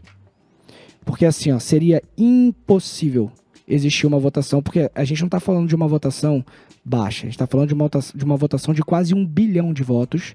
Dentro desse, dessa votação de um bilhão, de quase um bilhão de votos, quase 900 milhões de votos, a gente está falando de quase 70% de votos. Então, tipo assim, é muito. Então não tem como eles inverterem isso e falar assim, não, a minoria votou. Nem se a minoria não dormisse durante quatro dias e votasse sem parar, ela não ia conseguir essa quantidade de votos. Seria impossível. Não tem como, é matemática. E outra, a gente vê isso no quando a gente vai na rua, pô. O carinho que a gente recebe, né? E é isso, vai ter gente que não vai gostar mesmo do resultado, vai achar, mas você não precisa diminuir para poder exaltar o outro. Lógico, lógico. Né? Boninho, você, Quer fala- falar? você quer falar, falar. Fala, meu Ia amor. perguntar o seguinte: você falou que você pediu para uma oportunidade e a oportunidade que você recebeu foi voltar para o BBB, foi entrar no BBB, etc. Você voltaria? Porque a gente agora Voltaria. fica. Voltaria? Voltaria Aliás, porque eu uma gostei muito de jogar. Porque o até jogo. a gente, a gente ouviu boatos de que rolou uma conversa com a Juliette de um suposto convite para os vencedores do BBB voltarem para casa em uma suposta edição especial. Uhum. Você voltaria, nesse caso, então, encarando esses outros 23 vitoriosos? Entraria. Uau! Nossa, eu daria tudo para ver você e Marcelo Dourado na mesma casa, Arthur. Eu tão entraria. interessante. Eu Não é entraria. sacanagem, eu acho que isso é legal. É, eu Mas entraria você mesmo. gostou do jogo. Eu gostei da, da, da dinâmica, porque assim, o Big Brother, ele é um jogo 100% psicológico. E essa Tem as- psicologia, essa psicologia te alimenta. É, eu gosto. É, você gosta disso, Eu você gosto. gosta dessa. Porque assim, a- por exemplo, assim, ó, as pessoas se enganam um pouco do sentido assim, ah, não, mas é um jogo físico também, Uhum. né? Porque tem as provas. Não, ele é um jogo psicológico. Vou te explicar o porquê. Até nas provas que não são de resistência, que são de habilidade, por exemplo, se você não tiver bem psicologicamente, você É não, não é capaz de jogar. E isso acontece no esporte. O cara, pô, tá bem pra caramba lá psicologicamente, tá fazendo um monte de gol. De repente ele tá numa fase ruim, a bola não entra. Ele desaprendeu a jogar futebol? Não. O que, que tá impedindo ele de fazer o gol? Psicológico dele. Então, ele é um jogo, o Big Brother é um jogo 100% psicológico. 100%, porque tudo lá dentro é pra te desestruturar, é pra mexer com a tua cabeça, tudo, absolutamente tudo. Por isso que quando você ganha, que é como na vida, tipo, você ganhou a liderança, tudo bem, você ganhou a liderança, tá aqui, mas você vai ter que indicar alguém. Você ganhou um anjo, legal, você vai ver sua família, mas você vai ter que botar duas pessoas no monstro. Porque tudo isso é pra gerar um, um conflito seu também, do tipo, pô, cara, quem que eu vou botar? Eu vou botar quem eu não gosto, ou eu vou ser estratégico e vou botar alguém que vai fazer sentido pra alguma estratégia que eu quero. Então, tudo isso tem que ser pensado. E o Big Brother, o Boninho, depois que acabou Ah. o BBB, você chegou a trocar uma ideia com ele? Teve algum Não. feedback dele? Desplugou, desplugou e foi embora. Não, infelizmente não. Eu gostaria de ter trocado uma ideia a com ele. percepção dele sobre cada jogador deve ser muito valiosa, né? Sim, uma conversa, né? Acho que você jogou mais pra baixo, acho que você foi mais pra lá, você foi mais pra cá. É, não tive esse Não papo. teve. É. Foi o que eu te falei, não tive. ah, eu nem fiz todos os programas da casa, por exemplo. O próprio programa do Mion, eu não fiz. Vamos agora pro Eu Nunca, lá susto, Ah. né? meu? Eita, super! fera! Eu Nunca, Otaviano e Arthur Aguiar respondendo perguntas. Sabe como funciona Eu Nunca, né? Sim, se eu nunca fiz, eu. Se você nunca fez, você só fala, eu nunca fiz, ou se não, bebe a água e a gente vai trocar uma ideia aqui. Ah, então, eu e você, eu e você não. Eu, eu e você, Você na vai fazer roubada. também. Eu e Ela vai fazer a pergunta e. a Eu e gente- você tá na roubada, porque eu também não sei. Me fudi. Ó, eu fiz outra vez com quem que foi? Que vai ao ar ainda. Já foi ao ar? Sofia. Do Carmo, do- da Sofia. Ou foi do Carmo? Enfim, eu nunca. Foi com o Carmo. Carmo, foi Carmo da Lavecchia. Hum. Ó, Vamos vamos, lá. lá. Devagar, pô. Pelo amor. Vai, pelo amor de Ai, meu. Deus, que medo. Eu nunca falei besteira sóbrio e depois fingi que estava bêbado. Eu nunca falei. Besteira sóbrio e depois fingi que estava bêbado. Não, eu nunca nunca também, eu nunca. Eu falo besteira em qualquer momento. Eu nunca fingi que estava bêbado para falar uma coisa. É, exatamente. Queria eu falar nunca, quando estava sóbrio. Já fez nunca. essa? Já, não, já, não. Fingi que estava bêbado e falar alguma coisa? Não, não, tá não. não. Vocês são bravos, então. Eu nunca fiquei com uma fã. Oh. É. é. porque a Flávia é tua fã, né, Otaviano? A Flávia é minha fã um. desde 1900. Imagina se uma. Ah, mas já deu uns pega assim, você e Arthur. Deixar aqui mais perto, né? é lógico, né? Aparecem umas que fãs que maravilhosas de vez em quando, assim, tipo com o maior carinho do mundo, e de repente você descobre que vai ser o amor da sua vida. Quer dividir. Ela gosta tanto de você, inclusive, que você fala, poxa, você gosta tanto de mim. Hein, Arthur? Já rolou, né? dividir. Ah, já rolou, né? Lógico, né? É isso. Onde? Eu quero. As meninas do fã clube agora sim, galera. a Gabi gente teve um infarto chance. assessora do Arthur aqui agora. Cruz, credo. Vai. Eu nunca recusei convite de um reality. É, eu nunca. Eu nunca não, eu tenho que beber. É. Como é que é? Eu nunca recusei convite de um reality. Você recusou pra qual? Eu recusei um convite logo depois que eu saí do BBB. Me chamaram pra fazer um. um- a Fazenda. Melhor ficar Me recusaram pra fazer um reality show gringo. Hum. Que eram apresentadores do mundo inteiro, a- artistas do mundo inteiro, numa experiência nova, ligada à época Sony, que acabou nem saindo do projeto, mas eu havia recusado. Eu recusei um agora também. É. Que eu não vou, não vou poder fazer pelo fato de que vai pegar. Eu queria fazer isso, tá? Queria Ah. muito fazer isso. Mas ele pega justamente a- o período que o meu filho ou minha filha, né? Vai nascer. Vou falar sobre E aí não, não vai dar pra eu fazer. Mas esse eu queria muito fazer. Esse convite surgiu. Eu recusei também um reality show do Alexandre Frota. Mano, tá todo mundo recusando coisa. Brasileirinhas ao vivo. né? Mas é um, um formato novo ou é um já. Eu acho que eu posso falar, porque eu não vou fazer, né? Pode, vai. Não vai? Eu- eles me chamaram pra fazer o BBB lá de fora. Ah, Que legal, por que que você não foi? Por conta Acabou de disso. falar, Ah, oh, porque diferente lógico. de algumas pessoas, ele quer acompanhar o parto do filho, Otávio. Exato. Diferente de algumas pessoas, quem? Yas Fiorello Música de suspense. Você vai. não sabe dessa história? Não? Não, não, eu não daria conta de, de- não daria conta. Aí, enfim, foi isso. Aí quando eu perguntei, tá, mas e a data? Quando, quando que eu tenho que estar disponível? Aí caía Caraca. perto. do- Caramba. Aí eu não quis correr esse risco. Eu falei, não, então Boa. fica pra uma Vai. próxima. Eu não não. ter obrigação, mas parabéns, né? Que Não, É, óbvio, não, mais do que parabéns. meu. a Não, gente não, não, sabe é que mais do nesse que formato... Não, é mais do que minha obrigação. Não acho que eu fiz nada demais Não, não, tá? não, perfeito. tô me vangloriando não. Não, não, eu tô tô falando que, que não- algumas pessoas não fizeram nem isso. Quem é? Tu não sabe da história? Quem é que tá aí entrando aí? Não entendi. Já falando da fã. Ah, eu nunca usei um brinquedinho para dar uma apimentada na cama. Tá vendo? Essa daí toda hora ele bebe.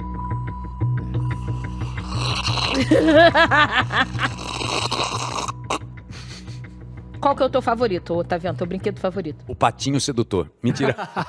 eu falei outro dia e repito. Eu fazia o Amor e Sexo. Fiz seis temporadas do Amor e Sexo. Cada, Nossa, era legal, né? cada dez episódios tinha lá o momento do brinquedinho. Aí tinha lá na. Nós ficávamos naquela bancada e tinha brinquedinhos. Aí eu levava pra mostrar pra minha amante, pra, pra Flávia, a. a essa amante é ótimo. As brincadeirinhas que surgiam ali, a gente testava, ver se acontecia alguma coisa. Era um programa muito legal esse aí, né? Ô, E maravilhoso. você, Arthur? Tem algum que você fale, pô, esse aqui é o meu favorito? André Marques já falou de uma furadeira que ele usava. Ali é verdade. É mesmo? Impressionante. Furadeira? É com um negoção desse tamanho daqui. Ah, tá, entendi. Eu nunca troquei o nome da atual pelo da ex. Eu nunca. Nunca. Nunca falei disso.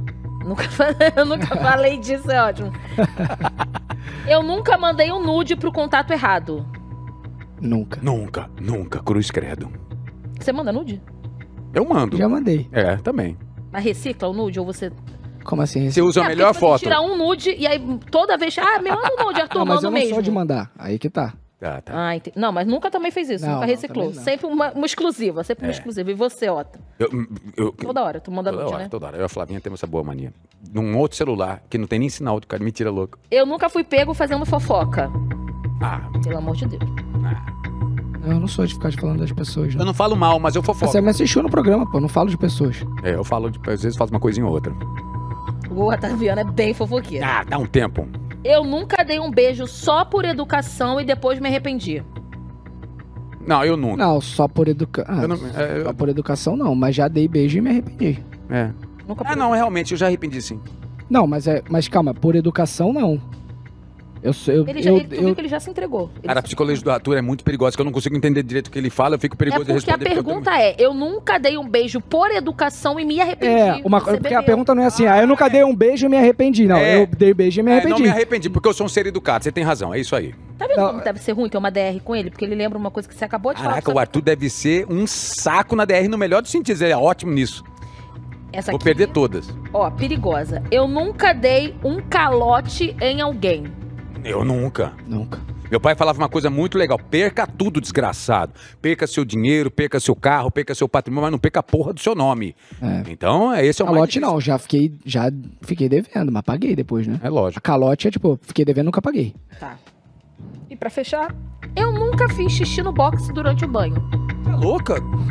Ué, vou beber em Dá pra fazer, dá pra, economizar uma calma aí, água. dá pra tomar banho sem fazer xixi? Impossível. Bom, Impossível. Muito ecologicamente corretos vocês. Vem- Parabéns. Vem aí, Horrível, né? papai 2.0. Vem, cara. Eu tô tão feliz por você, porque eu acho que a cabecinha. Eu falo que a Olivia. A Júlia foi já um ensinamento de seis anos. com- entrei na vida da Júlia com 5, 6 anos de idade. Eu virei pai da noite pro dia. E eu entendi que eu era pai como vocação também, sempre fui. Mas a Olivia prototipou um outro pensamento mais potente ainda do que da Júlia, de criatividade, de produtividade, de pensar em- em- no todo que me cerca, as decisões, meu temperamento, diminuir a voltagem do meu temperamento, porque não só a coisa pública já diminuiu a minha voltagem, eu sempre tive uma coisinha um pouco de pavio curto para várias situações. Mas a Olivia puxou muitos meus botõezinhos assim e me deu uma paz. É aquilo que eu falei no início, a cura. Eu tenho nela muitas coisas que me fazem bem. E agora eu imagino que você vai ter isso dobrado, né? Exatamente, Não, cara. não sabe se é menino ou menina ainda. Não sei ainda, vou saber. Quando que vai ao ar aqui? Agora vai ao ar, vamos à revelação ao vivo. Não, eu vou saber no final desse mês Final agora. desse mês agora. Outubro. Ai, que coisa boa, hein? Tá felizaço. né? Cara, tô. Tô E porque onde é- filho é sempre bênção, né? Independente de qualquer coisa, filho é bênção, cara. Sim. Entendeu? E assim, é, eu gostaria que fosse menino, porque eu já tenho uma menina. Mas se vier uma outra menina, maravilhoso, maravilhoso também, tá tudo certo.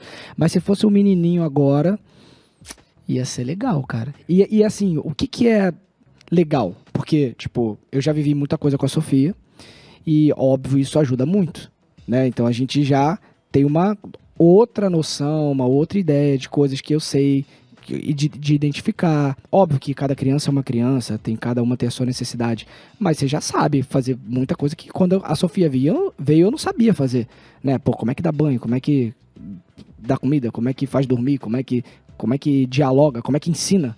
Será que eu tenho alguma coisa? Será que eu vou conseguir ensinar ela alguma coisa? Será que ela vai me ouvir? Será que ela vai, sei lá? Então, assim, agora já é um- uma outra coisa, tem uma outra cabeça, né? São, já, a Sofia vai fazer cinco anos agora, dia 18. Então, assim, cinco anos depois de ser pai, ou seja, já só há cinco anos eu sou pai, você já tem uma outra vivência, uma outra experiência para lidar com isso. Você já conversou com a Sofia? Filhota, Já. tá vindo irmãozinho ou irmãzinha aí. Já. E o brilhinho do olho dela. E aí, qual foi a perspectiva? É que, na verdade, eu fiz o, o inverso. Eu primeiro despertei o desejo nela dela ter um irmãozinho ou uma irmãzinha, para depois dizer para ela que ela ia ter. Então, primeiro eu fui sondando a cabecinha dela para entender se existia esse desejo nela, o que, que ela achava sobre isso. E aí ela falou que ela queria, que ela achava super legal. E aí eu perguntei se ela que preferia menino ou menina. Aí ela falou que ela preferia menina. Apesar de eu achar que vai ser menina. Aí eu falei, tá, mas e se for menino? Não, tá tudo bem também. Se for menino, tá tudo bem. Então eu fui despertando esse interesse nela. Passou um tempo, porque a, a Jenny já estava grávida quando eu comecei esse, esse processo, tá? Mas não tinha barriga. Então, a princípio, não estava grávida. E como ela não tem essa noção de tempo, falei, então primeiro eu vou despertar o desejo. Despertei o desejo. Começou a passar o tempo. Eu falei, ó, filha, então você quer. Então o papai pode botar uma sementinha dentro da Jenny. Pode. Beleza. Passou mais um tempo. Eu falei, ó, filha, já tem uma sementinha aí dentro. Só que não tinha barriga ainda. Já tem uma sementinha aí dentro. Ela, "Ah, já? Já. Não sei se é menino ou se é menina, mas já tem. Aí agora a barriga já cresceu. Aí agora já vai para uma outra etapa, porque ela já consegue sentir, já tá chutando, já tá, entendeu? A, a Sofia já teve contato? Já botou a mãozinha ali? Agora não, porque ah, o que aconteceu? Essas duas, a barriga deu um estirão nessas duas Ah. semanas agora. E essas duas últimas semanas, ela viajou com a mãe, Entendi, a gente foi fazer outras coisas. Esse final de semana eu vou pegar ela. Então, esse final de semana, provavelmente ela vai dar. Vai ter aquele, aquele toque do, do contatos imediatos aí. É. que Eu bonitinho. acho que vai ser legal. Eita, coisa boa, né, Arthur? E eu Legal. fico pensando você também com esse pai que é bastante protetor e também já passou por tanta coisa e tem tanta psicologia aí. Como é que você imagina esses- essa criançada aí nesse digital, nesse universo digital? Né? Eu- Como é que você prototipa o futuro dessas meninas? Como é que você consegue, se é que é possível, elaborar diante de tudo que a gente vê e vive, né? Eu tenho maior atenção. Minha filha, graças a Deus, é muito desencanada. Ela tem o Instagram fechado, com 12, vai fazer, já fez 13 anos, mas é, como é que você prototipa mais ou menos o comportamento das suas filhas? Como é que você se imagina? Como é que você vai imaginar como pai promover isso ou gerar defesas? Como é que é? Eu já tive esse pensamento, assim, já pensei muito sobre isso. É, o que eu acho disso tudo é o seguinte: não tem como, na minha opinião, eu tentar encaixar a- até então a minha filha, né? é, dentro de um mundo que eu fui criado ou que eu vivi, porque esse mundo não existe mais. Então eu acho isso um erro, na minha opinião. Então o que, que eu preciso fazer? Eu preciso entender qual é o mundo de hoje, que é, que é o que ela vai viver, e dentro desse mundo, de que maneira eu consigo peneirar para que ela para que ela viva da melhor maneira possível. Então, eu acho que eu acho que o pensamento é esse, tipo, como que eu, uma coisa que eu trabalho muito nela, tá? Ah, ela não tem paciência para esperar. Ela não sabe esperar. Por quê? Tudo é muito rápido. É um clique e acontece. Então, tipo assim, internet falhou. Por que, que, por que, que eu não posso ver agora? Tá sem internet. Tem Mas aquela- por quê? Tem aquela, como que é? Mofo, mobile, é, é free- fear of missing out. Fear FOMO, né? of missing out. Isso aí, medo de perder alguma coisa, né? Esses três segundos parece que eu tô perdendo alguma coisa no mundo. Isso. Então, assim, ela não, não viveu o que a gente viveu, de estar assistindo um filme e dar um intervalo. Tem que esperar voltar. Não tem o que fazer. Ela não. Ela quer assistir naquele momento. E quando a internet falha? E aí? Eu quero agora. Então, isso é uma coisa que eu também trabalho muito com ela pra ela aprender a esperar pra qualquer coisa. Às vezes ela quer um negócio que ela quer naquele momento. Eu falo, filha, calma. Papai vai fazer. Não, mas eu quero agora. Eu já entendi, mas agora eu não consigo fazer por causa disso, disso, disso. disso. Se você esperar um pouquinho, mas ela não quer. Então é um trabalho que a, a, a criançada de hoje em dia não sabe mesmo, cara. Não, o mundo delas é outro, entendeu? Então, eu acho que eu tento entender como funciona o universo dela hoje, como é o mundo que ela vai viver, que não é o mundo que eu fui criado, não é o mundo que você foi criado também, e como que eu posso amenizar esse dano, porque eu acho que é um dano. Eu acho que a gente evoluiu muito, mas essa evolução ela causa um dano na gente muito grande, tanto que a ansiedade é o mal do século, Exatamente. Gigantesco, aliás. entendeu? Agora o seguinte, entrando um pouco na opinião alheia sobre coisas que muitas vezes os artistas não têm uma opinião formada, eu vou trazer três notícias que pipocaram aí, e a gente sempre pe- pede opinião dos artistas, mesmo que você não tenha opinião. Se você não tiver opinião, também você pode falar, puta, não tenho opinião a respeito disso. Mas se você tiver opinião, fala. O ideal é você ter uma opinião sobre coisas que você nunca tem opinião. A gente Tá fala bom. que os artistas muitas vezes são chamados para fazer programas para dar opinião sobre coisas que não. E assim será aqui. Nós iremos fortalecer esse pensamento. E está no ar o Desentrevista! Tan, tan, tan. Modelo brasileira recebe Pix de fã árabe, isso é notícia, de 81 mil reais para não fazer plásticas. Emily Ferrer contou que fez acordo com fã. Qual sua opinião sobre intervenção cirúrgica Olha, plástica? eu acho que Procedimentos estéticos. é complicado essa aí, né? Mas vamos lá. Se quiser não dar opinião. Não, o que- o eu vou dizer é que eu acho que a- a- ela tá ali à disposição, a cirurgia plástica para quem acha que deve fazer, mas na minha opinião, eu, Arthur, só faria se realmente fosse uma necessidade e não por um capricho ou para tentar melhorar algo.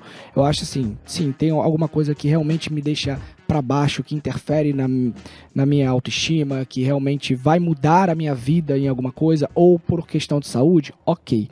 Mas se é uma coisa que é só. É porque eu acho um risco muito grande. Por mais que as pessoas falem que não, pô, você vai lá, você vai tomar anestesia geral muitas vezes, você vai ficar apagado, vai ter que ficar ali, sei lá quanto tempo de recuperação.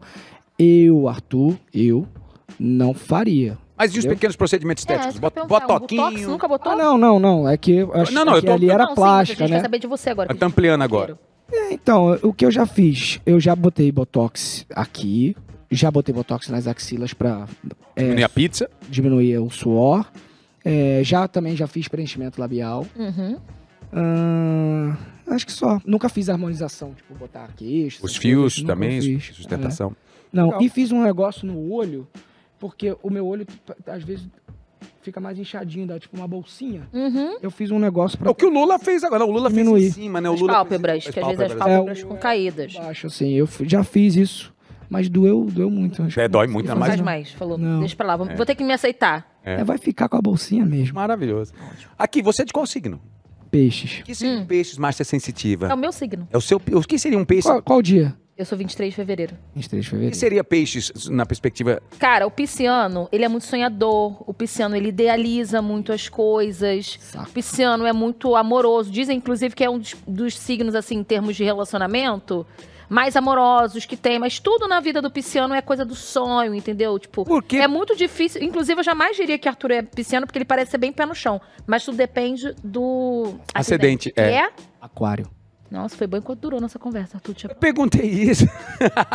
Não entendo nada. Aquariano é, é diferente. É diferente? É diferente. Eu perguntei isso porque saiu essa notícia aqui, ó. Escorpião é considerado o melhor signo do zodíaco para o farafinho Spectres Plexus na cama. Na hora do rally rola, signo do ranking é primeiro Por o que, que é, já que você entende? O escorpião, ele é signo de fogo. É fogo ou é terra, meu Deus? É alguma coisa assim, ou é fogo ou é terra.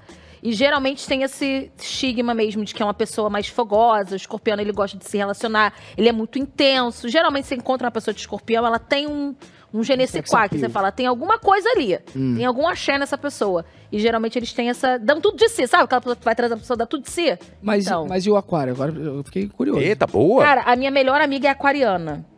E aí, ela também deve ter um, um quesinho, assim, de escorpião. É muito intenso, sabe? O aquariano, ele gosta de viver, ele gosta de se aventurar, gosta de fazer por que, que você falou coisas. assim, quando eu falei do aquariano meu? Por causa da personalidade. Aí você falou assim, foi bom quanto durou. Não, porque o aquariano, às vezes, ele é meio difícil, ele é meio teimoso, sabe? Ele é, meio... é verdade. Ele quer tudo do jeito dele, ele é meio Verdade. manipulador. Então, às vezes, é difícil de lidar. Mas a sua melhor amiga é aquário, pra deixar isso registrado. Mas eu não tô dizendo que ela é boa, não. Tô falando que ela é manipuladora, que ela é chata, que ela é difícil. eu posso falar, entendeu? Eu entendo Entendi. de aquarianos. Entendi. Aqui, Mas deixa, é isso. deixa eu entrar numa outra que não é notícia, porque Sofia Abraão, maravilhosa, minha ex-parceirinha de video show, que eu amo, teve aqui com a gente recentemente e falou da história linda de vocês relacionado a Rebelde, né? Linda mesmo. Esse sofá. E ela falou até de um momento, algumas semanas, que não conseguia enxergar o fim da multidão nos shows e era algo impressionante. Em alguns momentos era muito louco. Você achou que viveria algo assim quando aceitou o papel de Diego lá no RBR? Não, a gente não tinha, ninguém tinha ideia do que ia ser Rebelde. Rebelde era realmente algo que ninguém fazia menor, não tinha a menor noção do que poderia virar. Era um projeto bem estruturado, a gente sabia do, do sucesso que os outros rebeldes né, tiveram, né, porque teve em vários lugares do mundo. O de maior sucesso é o mexicano, sem dúvida. Mas teve na Argentina, teve na Índia, teve em vários outros lugares também. Então a gente sabia que era uma marca forte e que, e que a Record tinha feito um, um, um projeto sólido.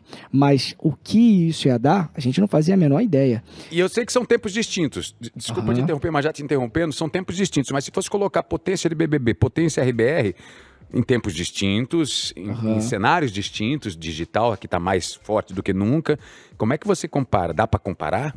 Em termos de projeção, potência, barulho, etc. Eu acho que o Rebelde ele era mais nichado, né? Porque a gente fala mais pra criançada, pra adolescente e tudo mais. E o Big Brother, ele pega qualquer público, né? Eu lembro que quando eu saí do programa, tinha desde criança que torceu por mim, que eu falava, mano, o que que você... Que... Oi? Então, em Você termos de assistia? potência e alcance, o BBB tá a casa Eu acima. acho que sim, porque ele é mais abrangente, né?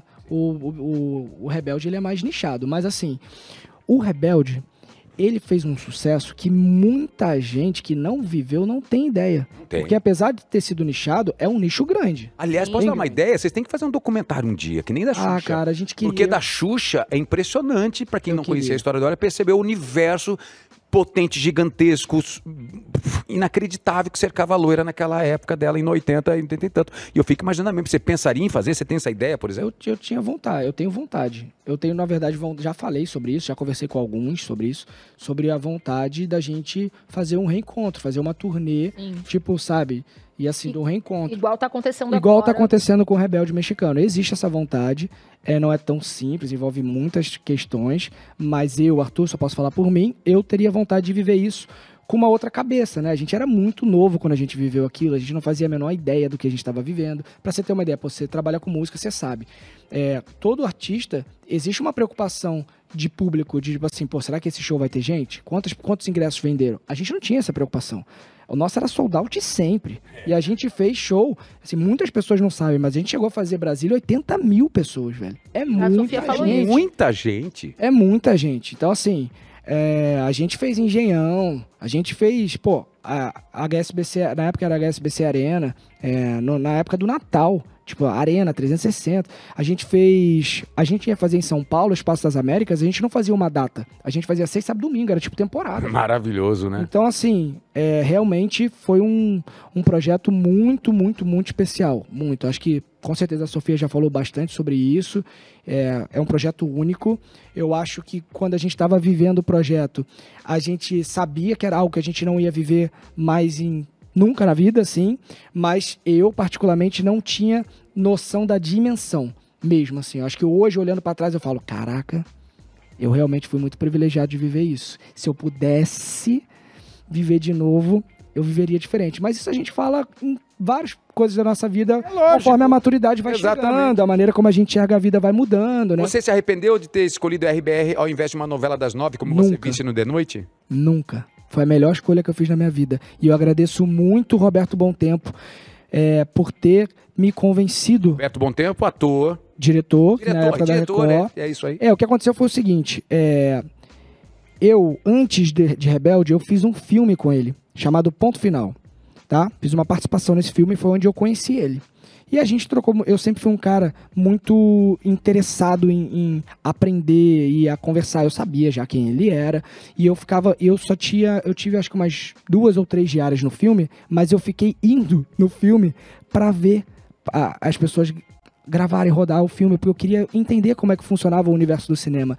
Então eu tive muitas oportunidades de conversar com ele entre uma uma Cena e outra. uma cena e outra. Então eu ficava lá prestando atenção e tudo mais. E a gente acabou desenvolvendo uma não posso dizer uma amizade porque a gente nunca foi amigo, mas um- uma um- Uma relação. Uma relação, exatamente. Desenvolvemos uma relação.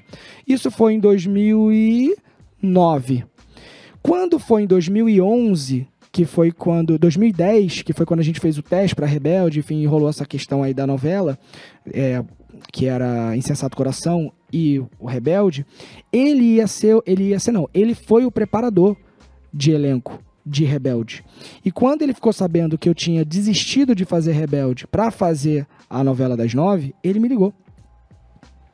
E aí ele falou, ele falou, cara, eu entendo o que você tá falando, pô, a novela das nove, personagem super legal, assim, mas eu acho que você não tá pronto, cara.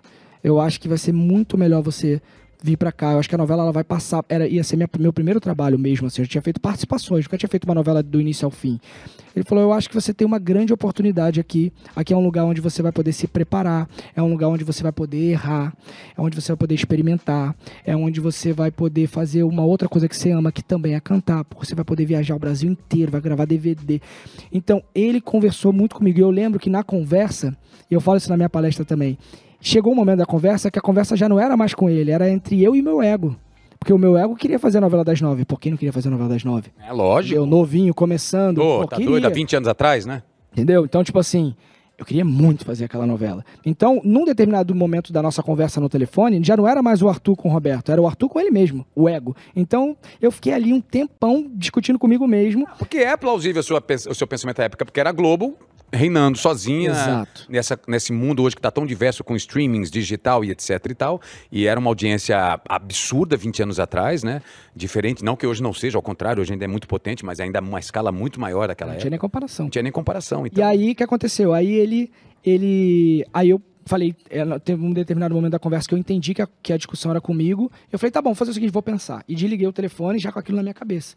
Pensando, cara, não, acho que, ele, acho que tem, ele tem razão. E aí fiquei pensando nisso, até que eu tomei a decisão, aí entrei em contato com a TV Globo, falei que não ia fazer a novela e que ia fazer quanto tempo você ficou lá? Na Record? É, com a Rebelde.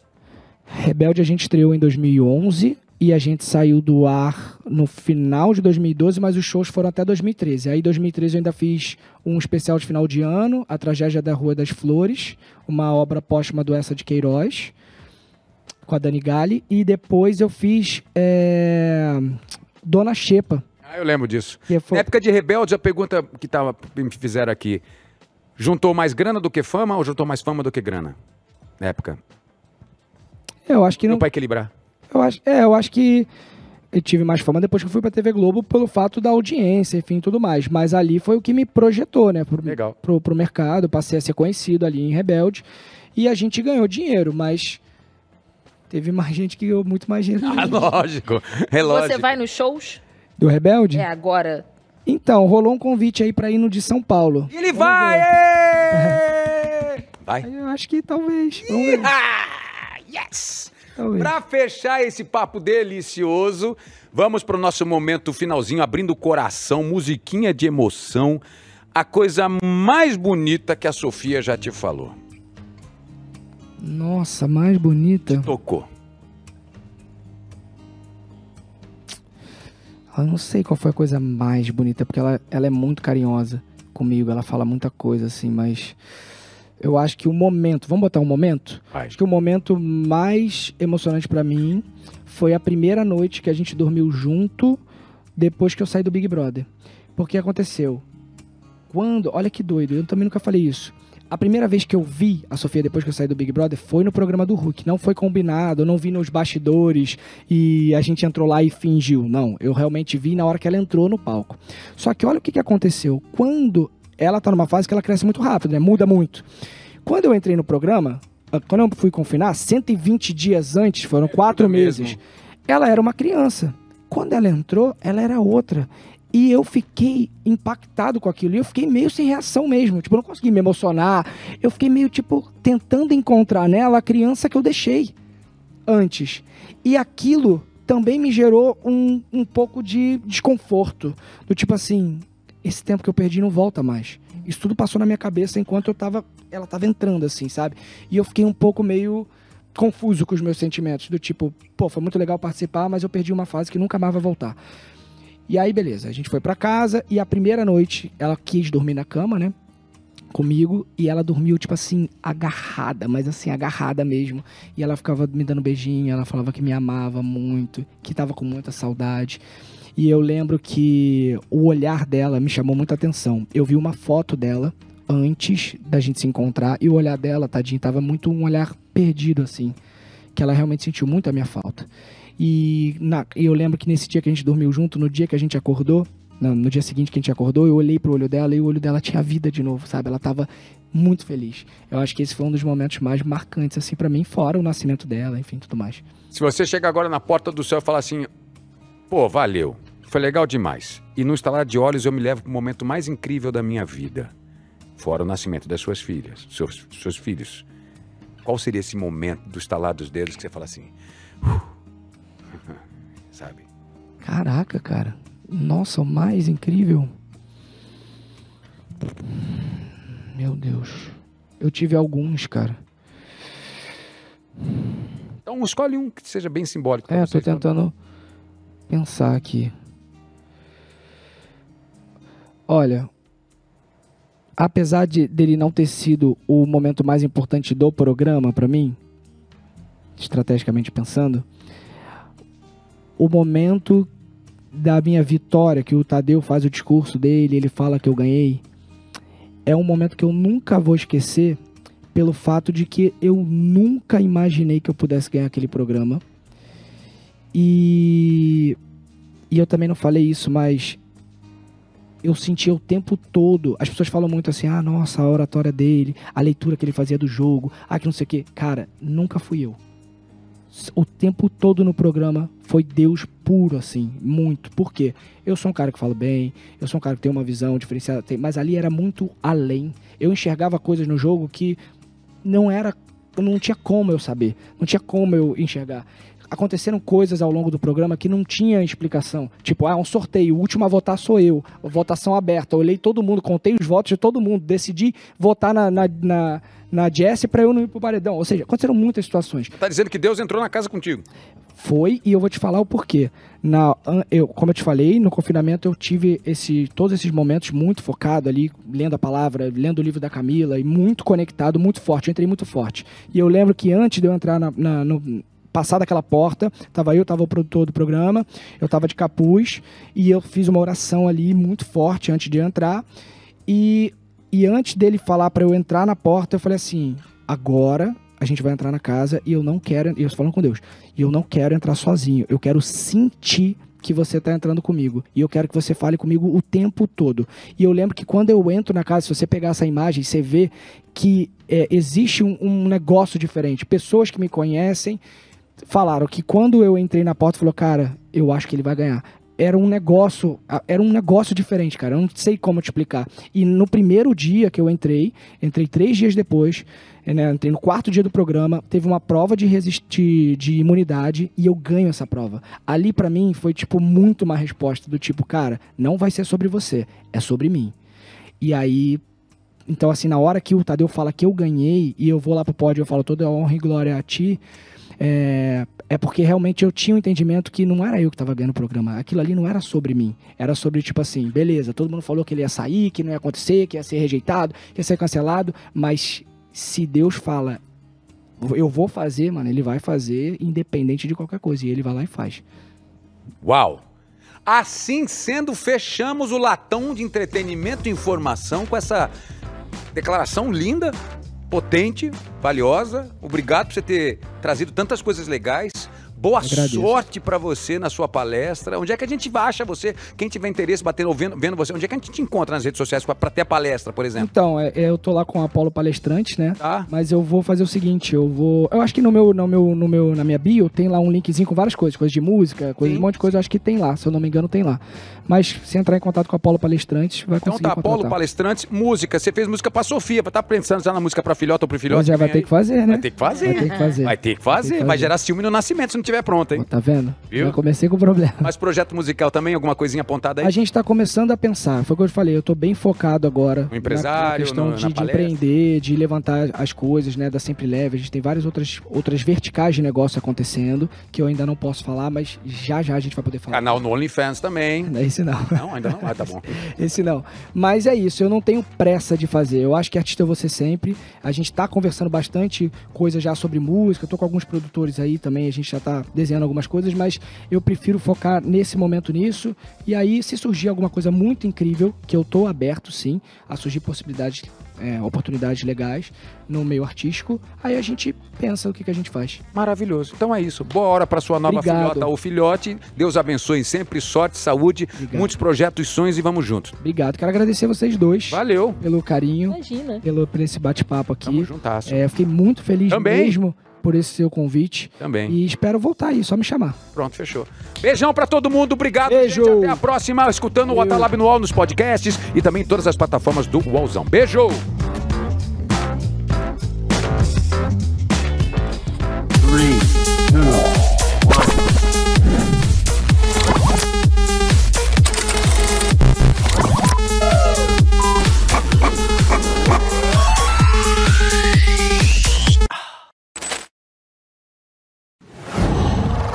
qual